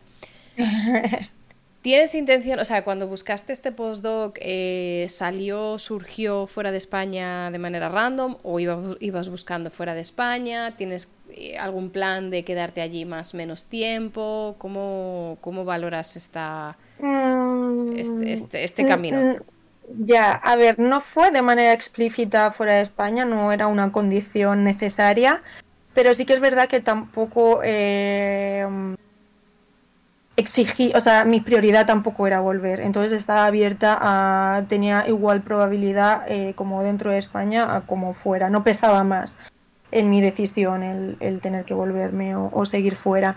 Sí que es verdad que ya Estados Unidos son un poco palabras mayores, la distancia es mayor, pero, y, me duele en el alma decirlo, pero de momento yo no, no, no me gustaría volver porque sí que he visto eh, cómo funciona un poco el sistema educativo fuera de España y en España y, la verdad que nos queda, hay margen, muchísimo margen de mejora. Es verdad que lo que deberíamos hacer quizás es volver y implantar lo que hemos aprendido en esto, pero eh, por el momento, em, no sé, tengo ciertas reticencias a, volver. y, es un sistema un poco no sé, endogámico. Tengo la impresión de que como ya me he ido, me va a ser como el doble de difícil regresar porque ya no he tejido una, una red de, contactos y de colaboraciones y de tal. Entonces creo que aunque, aunque me lo propusiera sería como bastante complicado. Así que por el momento me gustaría, o sea, quiero darle una oportunidad a Estados Unidos en absoluto de manera indefinida, pero sí que es verdad que a nivel científico me, me llama la atención es como que los recursos económicos que allí le dedican es eh, nada comparable a lo que estamos acostumbrados aquí en Europa. Quiero ver qué tal eso. Y, mm, creo que probablemente a largo plazo sí, pero no a corto, medio plazo. De momento no, no estoy. Pero bueno, es que tampoco ni siquiera estoy segura de que quiera seguir en la ciencia ¿qué te voy a contar? ¿no? Como los investigadores cada día nos levantamos y digo, hoy, amo, hoy odio mi, mi, investigación, en qué mood estamos hoy. Entonces, eh, sí, está todo un poco por determinar aún. Ya, ya, ya. Sí que es verdad que eh, lo, has, dicho un poco como, como reflexión, ¿no? En plan de, eh, si queremos cambiar el sistema en España, a lo mejor lo suyo es, ¿no? Volver, eh, adquirir esos conocimientos fuera de España, volver a España y, tirar del carro, pero, pero la verdad es que es muy complicado. Yo no lo he hecho, eh, he hablado con muchas mm. personas que han estado en el proceso o han desistido del proceso, em, pero verdaderamente es muy complicado. Tú no puedes eh, tirar en contra del Ministerio de Ciencia e Investigación. O sea, eh, Exacto. Tú puedes traer becas. Pero es que ya te hablo de hace poco en París justo eh, vino a dar una charla Pedro Duque, que fue ministro durante unos años ya, ¿no? Y él mismo dijo que, bueno, él ha estado, él estuvo viajando y ya estaba investigando, o sea, conocía más a fondo como el sistema sueco, eh, no sé cuál más dijo, creo que el alemán y tal, y como que tenía bastantes ideas que le gustaban de ese sistema y quería incorporarlas, incluso él siendo ministro se encontró con, la barrera de, yo qué sé, del sistema tradicional de las universidades que te dicen, Eds, no, hasta aquí y, esto es intocable y esto no se puede cambiar y esto es inamovible. Entonces, claro, tú vuelves con toda tu, tu ilusión y, y, si empiezas a darte una y otra vez y otra vez, al final, por mucho que, te guste tu país y que toda tu, tu, familia o tu pasado esté aquí, eh, yo que sé, al final es muy difícil luchar contra, contra el sistema tú solo y hay muchas cosas que cambiar. Es que se tienen que alinear los astros, o sea, eh, la alineación de los planetas de Hércules es una tontería comparado con lo que tiene que pasar para la ciencia en España, porque tienen que cambiar, pues eso, eh, rectores eh, y mm. decanos de universidad a la vez que en el ministerio, a la vez que en el gobierno, a la vez que en las autonomías, para que, no sé, se pueda destinar un mayor porcentaje mm, o se abran más plazas de becas o se cambien. Mm. Eh, más transparencia, yo creo que ya falta muchísima transparencia. Yo eh, hablaba con una amiga que me decía que tenía un profesor, ella es italiana, y tenía un profesor que colaboraba con la Universidad Vasca y quería optar a, a, una plaza fija y al final desistió porque dijo es que es imposible, o sea, como que todas las plazas que se ofertan salen a, la oferta ya con alguien asignado. Yo misma cuando fui a echar el... Eh, yo eché en su momento beca de doctorado en España, al final cogí la de París porque me parecía mejor oferta, pero eh, yo iba a ciegas, o sea, eran las becas FPI ahora, antes podías hacer una lista, ahora lo único que puedes hacer es echar a, creo que era una o dos opciones. Eh, muchas veces esas becas se las otorgan a grupos y el grupo te elige pero muchos de esos grupos ya tienen a gente. Yo no hay manera de que, o sea, yo tenía que ir y escribirles en privado, en plan, oye, ¿tenéis a gente o no? Porque es que no puedo malgastar mis opciones echando a grupos que tal. Y es la única manera de conseguir un doctorado en España. Muy complicado todo, todo es como, no sé, es muy ingrato, es un sistema muy ingrato. Eh, es muy difícil entrar, es como tú dices, además que si mm. no estás como desde el principio creándote esa, esa network, creándote ese sistema de, mm. apoyo, eh, luego no puedes sostenerte porque no tienes contactos y el, tema de las FPI es, como una es muy visible hay tantísima gente que quiere hacer doctorados que la gente que le interesa trabajar en un laboratorio va a estar en ese laboratorio trabajando sin cobrar o trabajando de mm. prácticas o trabajando de lo que sea que cuando llegue el momento de pedir una FPI lo va a pedir en ese laboratorio y si le dan a ese mm. laboratorio ya tienes a la persona que ya lleva un año quizás ahí eh, lista para recibir esa, beca. Entonces, yo entiendo eh, tanto a la persona como al laboratorio que si recibe una beca se la va a dar a la persona que está ahí, pero eso ya limita eh, que tú que, o que una persona random eche con un proyecto súper interesante a ese laboratorio porque ya hay alguien que lleva un año de lista de espera ahí. Exacto, exacto. Y además también estás suponiendo eso, cuentas con una persona que va a estar trabajando un año en condiciones precarias. Yo, eh, todos los compañeros que conozco que echaron la FPI, cuando yo me fui, yo me fui con mi, con mi contrato firmado el primer mes, yo ya estaba cobrando.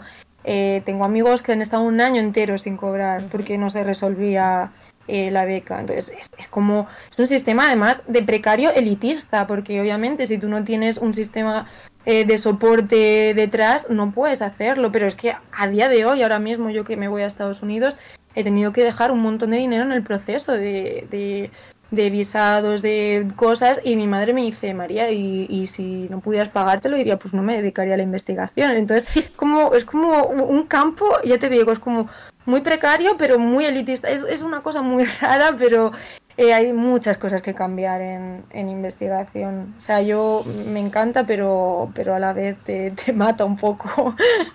Sí, se lleva. Es, es, una relación de amor-odio muy tóxica, la verdad. Sí, eh, mm. se va llevando como partes de tu, de tu salud mental, de tu motivación. Eh, a ver, que, también es cierto que no todos los grupos de investigación son iguales, hay mucha diferencia, en, eh, mm. incluso también en España hay grupos de investigación eh, que tienen un, ambiente nada tóxico y hay grupos de investigación que son horribles y asquerosos. O sea, también es cierto que, el grupo depende mucho, pero... Em, lo que debería ser mínimo y estándar y es que te paguen mientras trabajas, eso no se cumple en un gran porcentaje mm. en España y sí se cumple mm. en un gran porcentaje en, en, Europa, en Alemania, en Austria, mm. en, bueno, nórdicos ya, desde luego.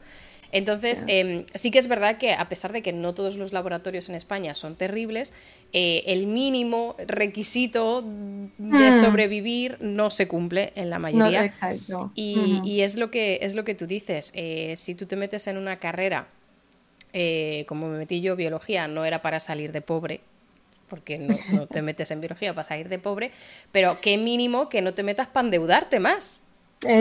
Porque, tío, o sea, una cosa es que, no tengas expectativas de tener un yate mm. con 30 años por lo que hayas estudiado, mm.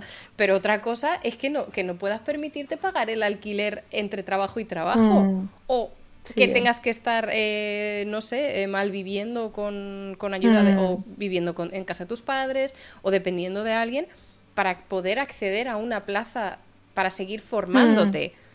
O sea, es que, es que son, son unos mínimos de supervivencia que, que, que, que, de verdad que a mí me dan vergüenza. Cuando nosotros lo, lo hablamos, eh, yo estoy en Alemania y hice el doctorado en Viena, y, y yo cuando hablo de estas cosas con, con gente de, de, estos países, eh, se echan las manos a la cabeza en plan de, pero ¿cómo? pero ¿cómo, tenéis a los investigadores eh, en estas condiciones que, que no pueden básicamente no puedes pagar un alquiler, no, o sea, no puedes funcionar mm. como persona, como adulta, no puedes funcionar mm. hasta que llevas mitad de doctorado y luego, ojo, a ver, porque a lo mejor entre el doctorado y el postdoc tienes que volver a casa a tus padres.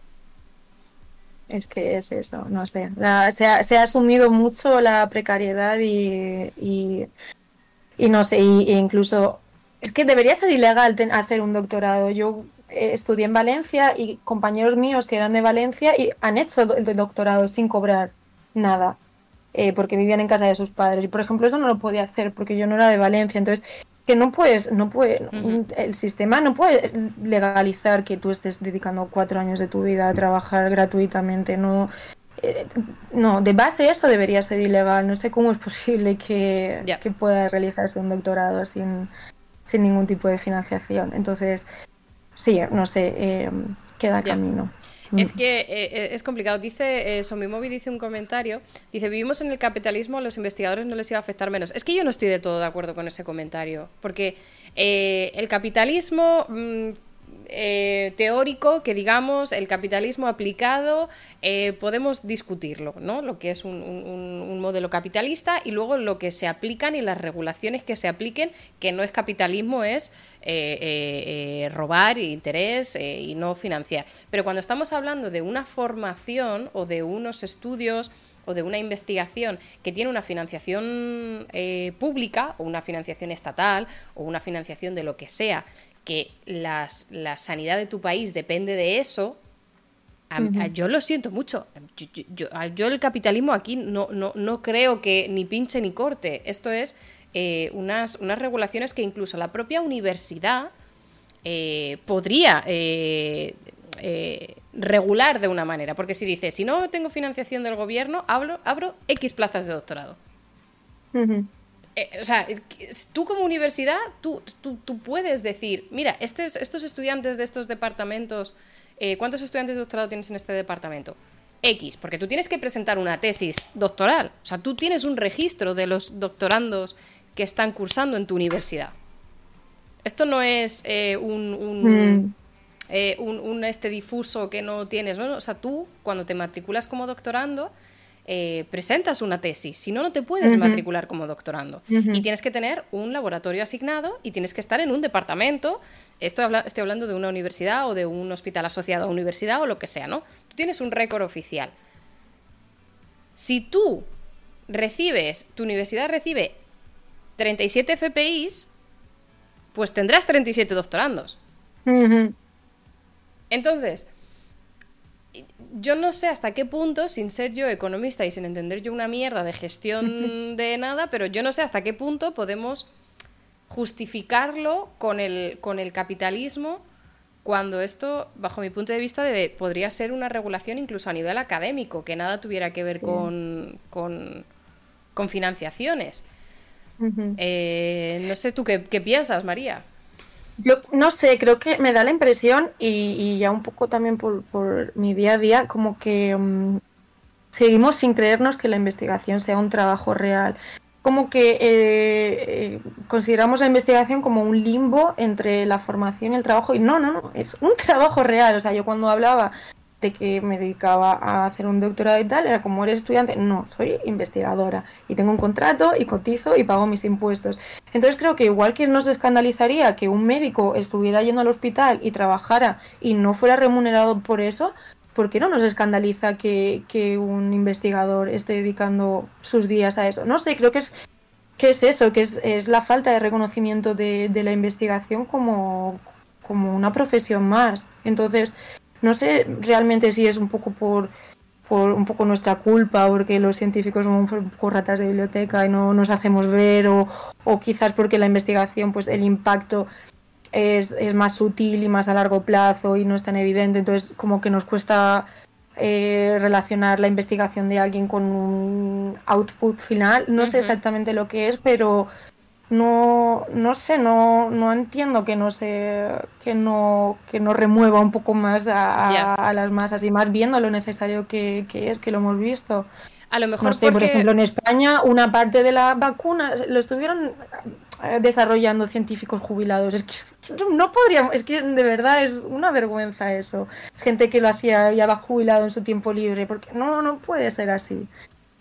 Eh, eh, se me ocurre que quizás porque es lo que tú dices, porque no es como un trabajo tangible, o no es tan tangible eh, eh la investigación como, por ejemplo, un personal sanitario que cada día. Por, o sea, esto lo, lo, porque yo lo hablo mucho con, gente de mi grupo de, de, laboratorio que son médicos. Que han hecho doctorado o que han tenido parte de, de prácticas en, en, un laboratorio y ellos me dicen muchas veces que el trabajo de investigación eh, es muy frustrante porque no es nada resultista ni es nada tangible, ¿no? Cuando tú, cuando ellos están en mm. la clínica, eh, han pasado X horas trabajando, han visto 50 pacientes o 30 pacientes o da mm -hmm. igual, ¿no? En plan, 5 pacientes es como, vale, el trabajo mm -hmm. de hoy, check, he cumplido sí. con mi con lo que se esperaba de mí, con, con, el, uh -huh. con el, motivo por el que me pagan.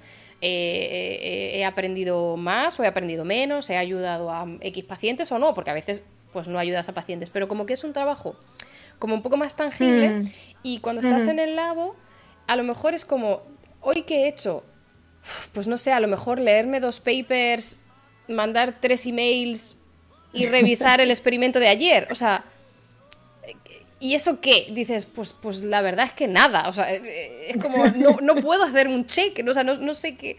Y si tuviera que contarte qué ha sido de mi día, es como. O sea, sí, estoy cansada. No doy, mi mente no da más. Mm. Pero, no, pero no sé. Y además, el, el hecho de estar en el doctorado, que, que eh, es como que todavía te estás formando, entre comillas, mm. eh, tiene como, como tú dices, esa capa añadida de eres estudiante y, y, y, no sacamos nada de provecho de ti, seguimos como que financiándote, ¿no? El Estado te financia mm. para que tú estudies y leas papers. Y no, y no sé si un poco como que se combinan esas dos cosas, que no tienes un, como un trabajo tangible para decir, mm es esto, y por, el, y por la categoría de estudiante de doctorado.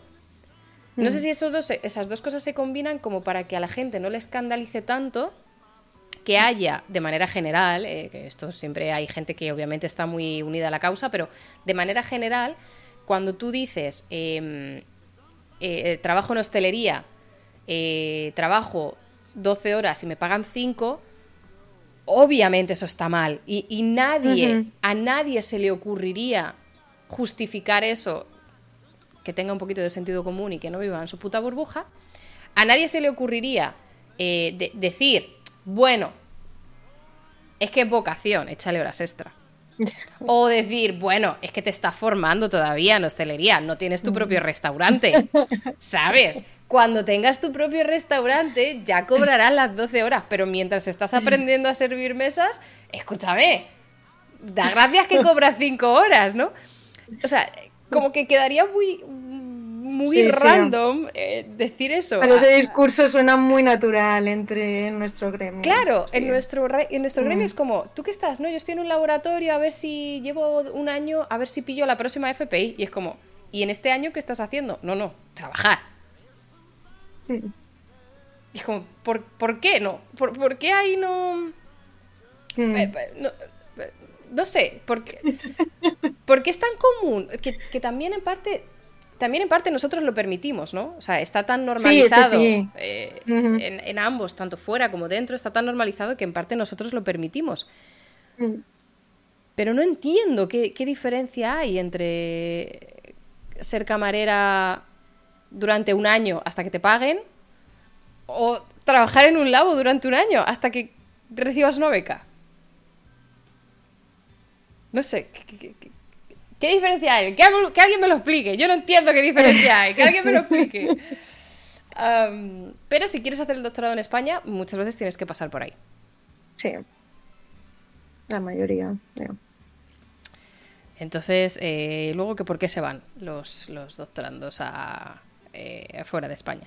Em, todo esto, eh, perdón la divergencia, pero todo esto para em, un poco para cada, cada X tiempo está bien, ¿no? Concienciar un poco a la gente que no se dedica a esto las diferencias que hay entre investigar en España e investigar fuera.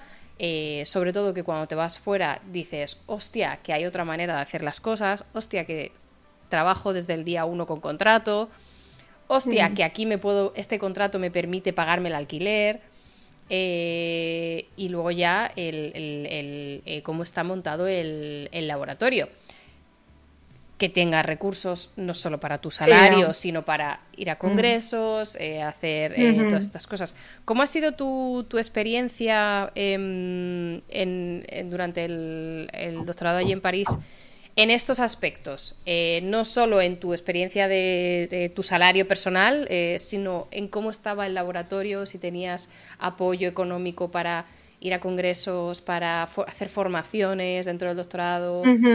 Eh, hacer colaboraciones. ¿Cómo, cómo ha sido tu, experiencia allí? Eh, a ver, no puedo quejarme. Ha sido, la verdad, que prácticamente todo lo que me ha dado tiempo a hacer en estos, en estos cuatro años lo he hecho. Sí que es verdad que em, mi beca eh, era un programa europeo, entonces estaba como un poquito incluso mejor financiado que, lo que habría sido la beca de la universidad en Francia, pero aún así, eh, lo digo a nivel comparación, sí que eh, veo un poco un, abismo entre lo que ha sido. O sea, yo me llegaba un, email de cualquier congreso en donde fuera y yo podía pedirlo nunca, o sea, si no iba, eh, iba o bien porque no me habían cogido o bien porque no tenía tiempo y no podía aplicar, pero el dinero como que nunca ha sido un, requisito de, o sea, un impedimento para, para no ir. Y sí que es verdad mm, que, es una pena no poder hacer eso porque es como que te pierdes el lado guay de la investigación.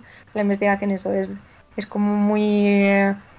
Eh, eh, es, está mal pagada y, le dedicas muchísimas horas y es un peso que va contigo siempre, pero luego tiene estas cosas que son muy guays, que es, bueno, pues eso, es hacer congresos, y reunirte con otra gente y intercambiar experiencias y hablar de tal y poder eh, venirte con nuevas ideas y empezar una nueva investigación.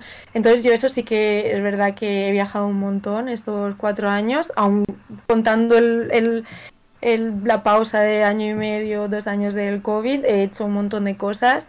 Eh, justo el, postdoc que voy a hacer, eh, conocí a la investigadora en uno de, estos congresos, pues es tan importante, ya presentó su trabajo, a mí me gustó mucho, me acerqué a hablar con ella, nos mantuvimos el contacto y al final eh, ha surgido eso, pero es como que a veces parece un poco capricho, pero es verdad que una persona sola no puede, o sea, sí puedes ser muy creativo y puedes tener muchas ideas, pero al final eh, eres parte de un todo y necesitas eh, nutrirte y necesitas inspirarte y necesitas eh, conocer un poco cómo el campo evoluciona. Entonces sí que creo que es bastante es, bastante necesario. Además de, la parte divertida es, es, como, es como muy necesario.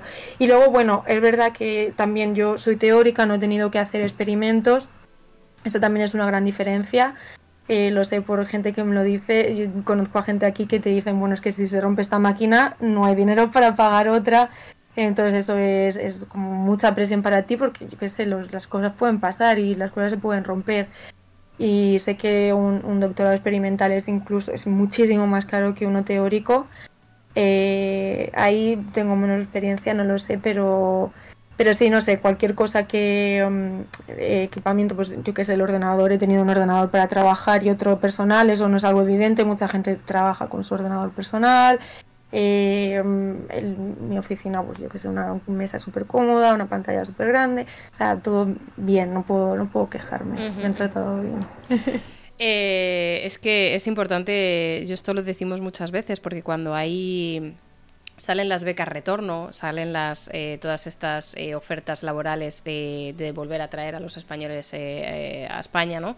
y dicen, es que mira qué beca, te pagan no sé cuánto, y es como, ya, pero es que no es solo importante el, el dinero que entre en mi cuenta de banco a cada mes, es importante el dinero líquido que tenga el laboratorio mm. para mantenerse, para permitirme a mí hacer el máximo de lo que yo podría hacer.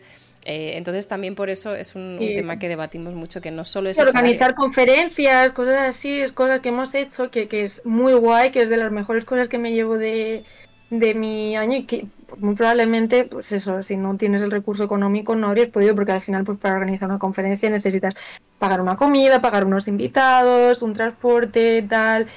Y, eh, y, no sé, es de las partes más guays y, sería una pena que no, no sé, me habría, sería como una experiencia muy descafeinada si, si, hubiera sido sin todas estas cosas. Sí, sí, sí, sí.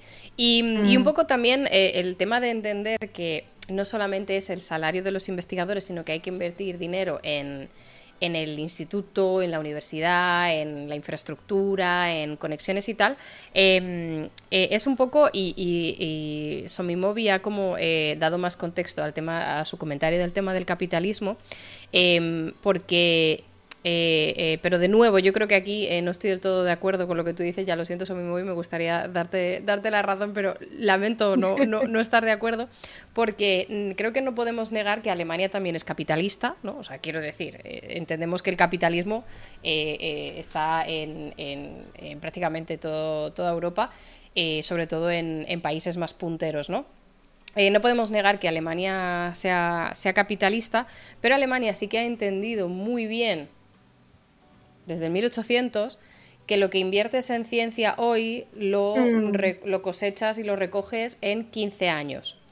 Esto eh, eh, o sea, sigue siendo capitalismo precisamente, ¿no? Porque tú inviertes para luego eh, sacar beneficio y sacar dinero y al final lo que te mueve es que, que, seas tú la, la, potencia de lo que estás invirtiendo, o sea, al final sigue siendo capitalismo, pero, pero yo creo que la diferencia, una de las grandes diferencias entre España y Europa y en otros sitios es el cortoplacismo, que yo creo que mm. no tiene mucho que ver con capitalismo, sino con el, sistema que a lo mejor está implementado de, de gobierno, de mentalidad más, más cortoplacista, y no se entiende que tú necesitas invertir mucho dinero durante muchos años para sacar algo mm. hacia adelante, porque no vas a, no vas a tener la, eh, la retribución, no vas a sacar el beneficio a corto plazo, porque los tiempos en ciencia son muy largos.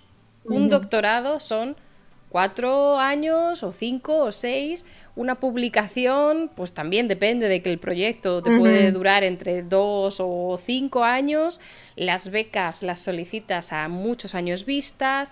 Eh, invertir en una máquina que te gastas 200k la amortizas en quizás tres años o cuatro. O sea, los, los plazos de tiempo en ciencia son muy largos. No puedes esperar eh, invertir mm, poco justo y obtener beneficios en, cuatro años. Entonces, eh, mm. yo creo que una de las diferencias que, por ejemplo, en mm. Alemania yo sí que he visto es, eh, aquí meten dinero en ciencia como si fuera fondo perdido como si fuera fondo perdido, que, para nada, porque luego están aquí eh, eh, cosechando, bueno, las vacunas de ARN mensajero de, BioNTech, eh, es, una empresa que estaba en, aquí en Alemania.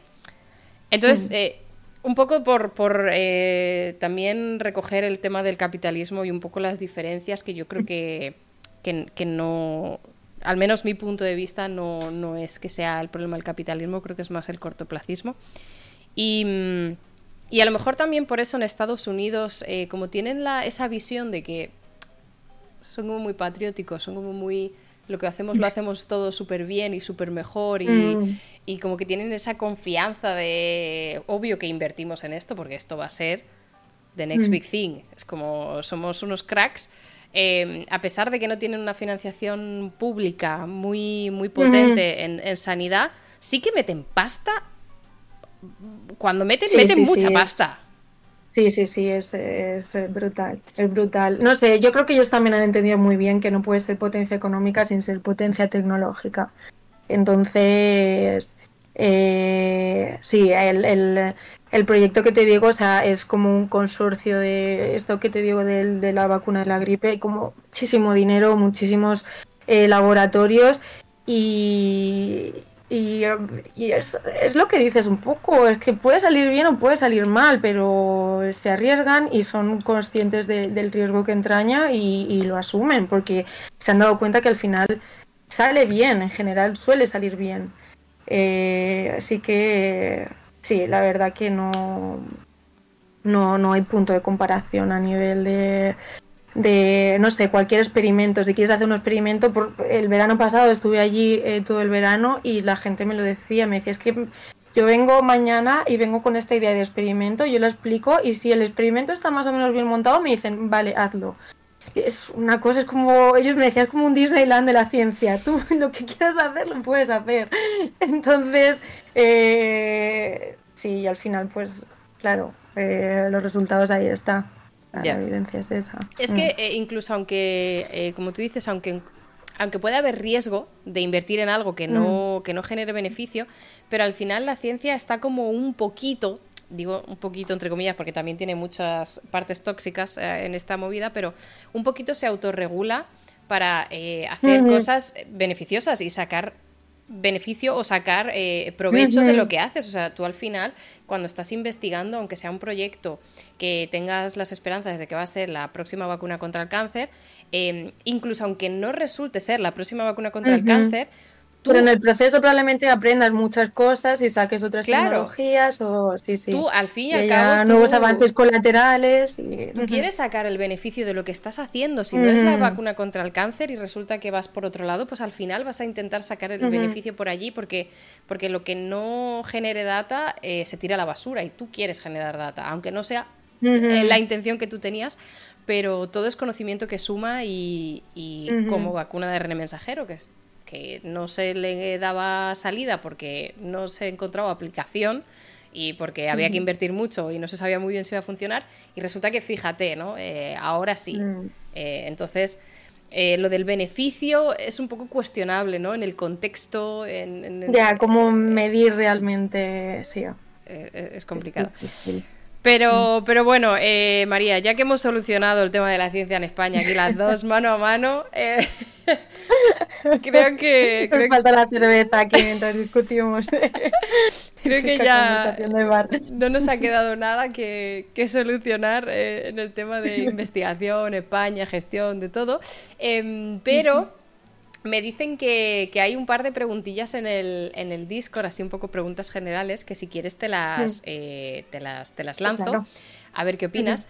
en em, la pregunta de Moncortizas, sí, eh, bueno, pregunta si hemos eh, hablado de los gemelos digitales, que, no hemos hablado de gemelos digitales, eh, dice, eh, ¿has desarrollado alguno? ¿Tienes previsto hacer algo en este tema con respecto a los sistemas inmunitarios? Eh, no sé si es algo que, domines, que sepas del tema o que hayas evaluado o que está fuera de tu, de tu scope. Mm, no, es primera noticia sobre gemelos digitales. Ah, vale, vale. yo sé muy poco, o sea, yo, yo no sé mm. qué es, pero lo que yo tengo entendido es recopilar los datos de todo lo que puedas de ti y como que simularlo digitalmente eh, un poco para estudiar eh, pues eh, respuesta a fármacos o cosas así, digamos, ¿no? En ah, plan, tener como tu gemelo digital al que le puedas ah, testear cosas.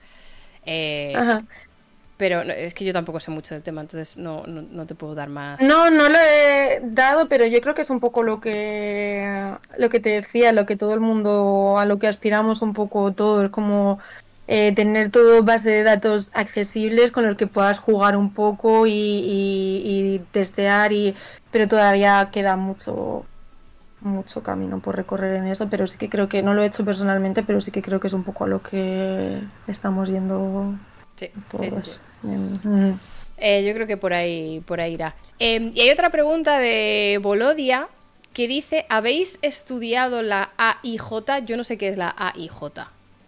Eh, si sigue por aquí en el chat y nos quiere dar contexto de a qué se refiere con la AIJ, o sea, está, es un acrónimo, no sé si es una enfermedad, una condición, un, modelo. Eh, si está aquí en el chat y quiere darnos contexto eh, un poquito más, pues a ver si podemos. ¿Tú sabes lo que es la AIJ? No.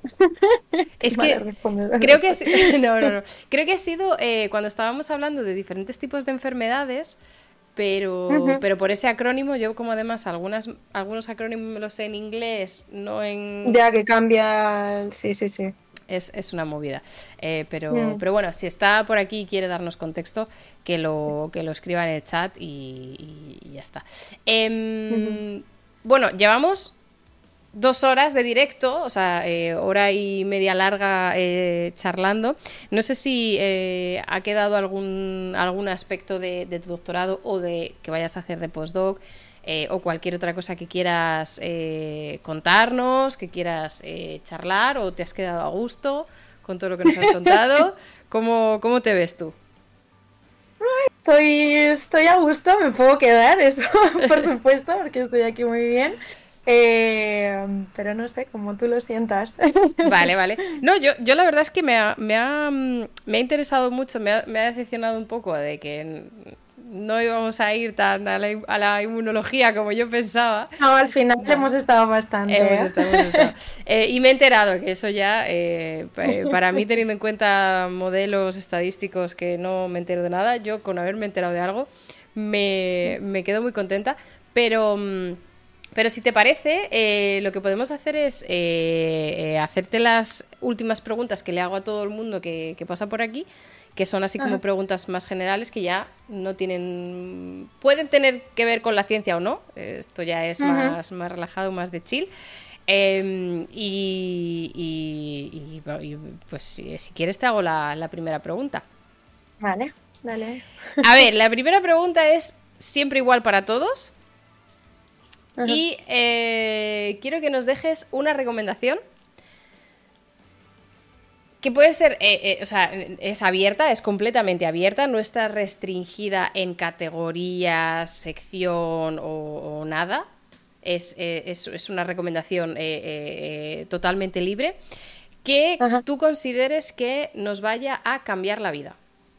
Puede ser un libro, una película, visitar un monumento en concreto, eh, hacer algo, como yo que sé, hacer puenting, no sé, eh, da igual, algo que tú consideres que nos va a cambiar la vida a todo el mundo, que no deja a nadie indiferente. Wow.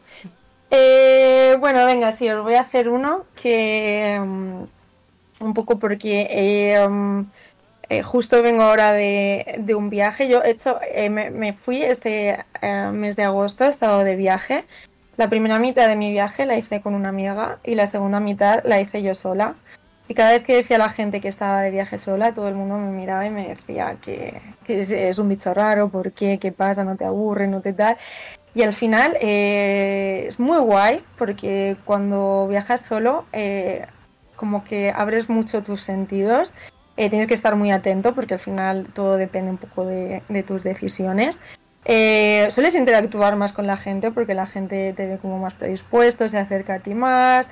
Entonces, mi, algo que para mí eh, cambia bastante tu perspectiva de las cosas es hacer un viaje solo. Es algo que recomiendo, que recomiendo bastante. Es una experiencia diferente. Además, es un tiempo un poco en silencio contigo mismo, te da tiempo a, conocerte en un entorno así menos hostil que estar en tu casa solo, por lo menos estás, estás en un ambiente cambiante y no sé, eres capaz de descubrir también un poco tu potencial. De, yo pensaba que yo no sabía leer un mapa sola y sí que sé, o cosas así.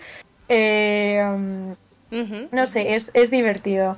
Así que es algo que recomiendo que hagáis. Muy bien. Que perdáis el miedo a hacer algo solos. ¿Y, te, atreverías incluso a, darnos una idea de destino? ¿No tiene por qué ser donde tú hayas ido o, cualquier cosa? Eh, no diría para principiantes porque, eh, bueno, creo que te lo dije, estuve en China y ha sido muy complicado, o sea, no es para principiantes, es el viaje amateur, ya es eh, para expertos. Pero mm, sobre todo, a ver, no, no, sabría decirte, pero sí que recomendaría algo tipo con, con, con naturaleza, creo que, que, es más guay.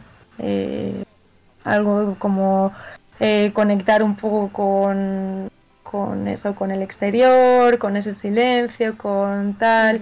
Incluso yo qué sé, hacer el camino de Santiago o algo así. Justo te iba a decir, yo creo que ese es el típico, es como un, un, viaje muy típico, ¿no? De hacer, eh, mm. es uno de los que se hacen solos, ¿no? O porque justo acabas de mm. dejar con tu pareja o has perdido a algún familiar, es como muy icónico, ¿no? De hacer el, el camino de Santiago solo.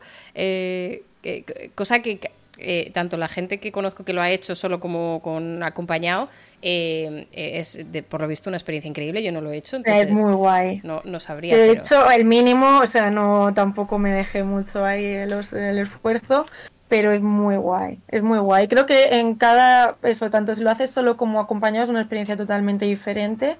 Eh, yo la hice con mi pareja en ese momento y fue muy guay. O sea, fue como estar juntos en un momento de pues no es fácil, es un momento de, en el que te tienes que, llevar un poco al extremo tu cuerpo y ver cómo animas a la otra persona y otra persona te anima a ti y, no sé, y eso en un entorno así como eh, muy natural, muy disfrutando de los bichillos, de las frutas, de que te encuentras, está, es muy guay. A mí me gusta mucho. Luego la gente que te vas encontrando por el camino y haces tus amigos. Eh, mm. Pues ahí queda la, recomendación. Si hay alguien que, se quiera animar, pues eh, eh, que hacer el viaje solo y que luego nos lo cuente, que se anime y que luego nos cuente cómo ha sido, cómo ha sido la experiencia. Em, y la, segunda pregunta que tengo, esta es una pregunta que eh, deja la persona que haya pasado por el canal justo antes que tú, pero sin saber a quién le hace la pregunta. Entonces es una pregunta así al, al, al, este. Y luego, obviamente, después de contestar a esta pregunta, eh, te voy a pedir que tú me dejes una pregunta para, el, próximo. Entonces, esta pregunta la verdad que es bastante random porque, claro, porque a saber, a saber qué es. Y en concreto, además, la tuya es difícil. Ah. Porque el investigador que oh. estuvo antes em, eh, fue, increíble, era, un crack y eh, lanzó alto, eh. Lanzó alto con esta pregunta. Me hecho miedo ahora. Dice, ¿cómo crees que lo que tú estás haciendo, ya haya sido el doctorado o ya haya sido lo que vayas a hacer en el, en el postdoc, va a cambiar el mundo? Lo que tú haces, ¿cómo consideras, qué potencial tienes de cambiar el mundo eh, con lo que tú estás haciendo? O, y, si, y si no estás segura, eh, ¿cómo te gustaría que cambiara el mundo? A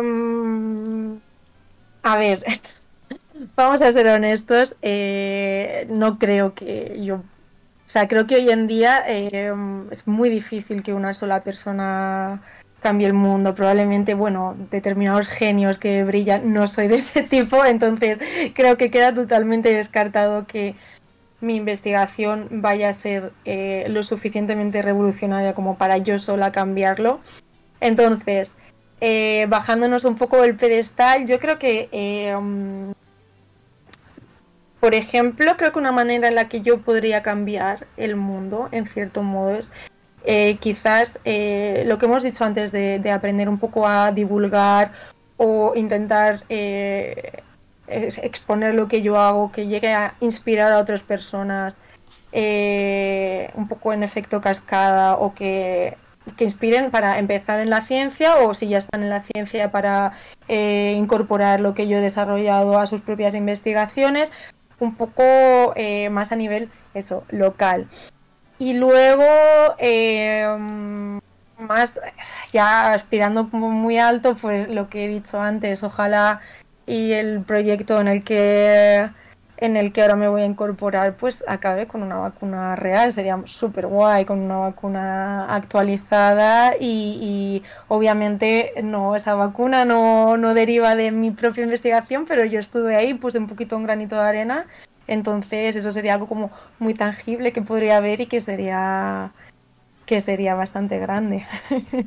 Desde luego, y, yo creo que es una, muy buena reflexión, eh, sobre todo con, con el cuando se habla de los premios Nobel, ¿no? Es como el premio Nobel, es como mm. es que de verdad hoy en día es todo tan colaborativo, es todo tan dependiente de otras cosas que mm. es muy raro que tú solo en tu laboratorio durante 20 años investigando sin colaborar con nadie eh, llegues a X, porque no, eh, porque no das abasto. Eh, la, cantidad de mm. conocimiento que hay hoy en día no, no, das abasto. Sí que es verdad que antes em, cada pequeño avance. Y es todo tan específico, claro había eh, como eh, sí, había más cosas por explorar. Eso es. Y, descubrías una célula que está involucrada en 37 enfermedades y ahora es como. Claro. Ahora hay 37 células involucradas en una enfermedad. Es como, bueno, pues una más. Em, entonces sí, creo que es una, es una buena reflexión. Em, vale, pues muy bien, pues queda, ahí queda eh, respondida esta pregunta para, para, eh, para el invitado de, de eh, anterior Just Sciencing que, que lanzó la pregunta. Y ahora te puedes vengar, pero a futuro y con otra persona diferente. es como la venganza más extraña del mundo, pero bueno. Eh, ¿Tiene que ser relacionada con investigación o puede ser con lo que... Lo que tú quieras. Además, no sé quién es... Tampoco te lo diría, porque la idea es que sea secreto, pero no sé quién es el próximo invitado a Just Sciencing. O sea, ni siquiera sé, de, tengo varias personas, pero no tengo fecha eh, fijada, creo. Así que es totalmente incógnito. Ah, bueno, venga, me voy a vengar. Eh, desarrollo, o sea, mm, voy a, voy a fomentar una crisis existencial en la siguiente persona. Voy a preguntarle qué, qué cosas qué es la cosa ahora en el punto de su carrera en el que está, qué sería lo que cambiaría de lo que ha hecho anteriormente. Uh, hostia, ¿eh? Remordimientos. en este punto de tu carrera, ¿qué cambiarías eh, eh, del pasado, no? Sí. Vale. Hostia, eh, aquí veo, aquí veo potenciales remordimientos de haber entrado, haber ido a esta línea, haber ido a este laboratorio, no, haber ido de eh. Erasmus o no. Exacto. Hostia, Hostia, esa es complicada, esa, pregunta es complicada. Em, pues queda apuntada la pregunta de la venganza. Me gusta porque... Estaré atenta. claro, yo voy a ir eh, diciendo, o sea, mandándoos las respuestas de los que hacéis las preguntas, os voy a ir mandando las respuestas y me gusta mucho el concepto de vengarte eh, preventivamente a alguien que no sabes quién es eh, ah, por la pregunta que no tiene culpa de nada. Esto va a ser una, una, bola de nieve al final, no sé, va a ser, va a ser una pregunta de ¿matarías a tu padre si no sé? la última pregunta de la temporada. ¿Matarías a tu padre con tal de tener el Nobel? Es como, vale. eh, oye María, pues muchísimas, muchísimas gracias. Me lo he pasado súper, súper bien. Em, Yo también. He aprendido un montón, me alegro. He aprendido un montón. Eh, muchísimas gracias por, por echar aquí eh, más de dos horas eh, con nosotros. Espero que, que hayas estado muy a gusto. Y, y bueno, y, muchísima suerte y mucho ánimo en la mudanza, el nuevo puesto. Gracias, lo necesito, lo necesito. Oye, pero al menos has tenido una buena temporada de vacaciones para recoger. Sí, sí, he cogido fuerza, no puedo quejarme, no voy a quejarme. Reminiscencias de, esos veranos del cole de tres meses, casi. Pues muy bien, di que sí, aprovechalo y, nada, muchísimo ánimo, muchísima suerte en tu, próximo, en tu próxima etapa. Em, para la gente que está en el chat, eh, eh, el eh, Memento, los moderadores van a dejar los links que nos has pasado en el Discord por si alguien quiere revisionar algo, por si quiere contactarte incluso, dejaremos también tu Twitter o por si alguien le ha interesado y quiere saber un poquito más sobre el tema que, que te pueda encontrar o que pueda encontrar el grupo. Y, nada, y nosotros estamos en contacto para cuando quieras eh, volver por aquí. Un placer y disfruta mucho de tus vacaciones. Ah, lo haré, lo haré. Un besazo, María. Nos vemos. Un beso. Adiós.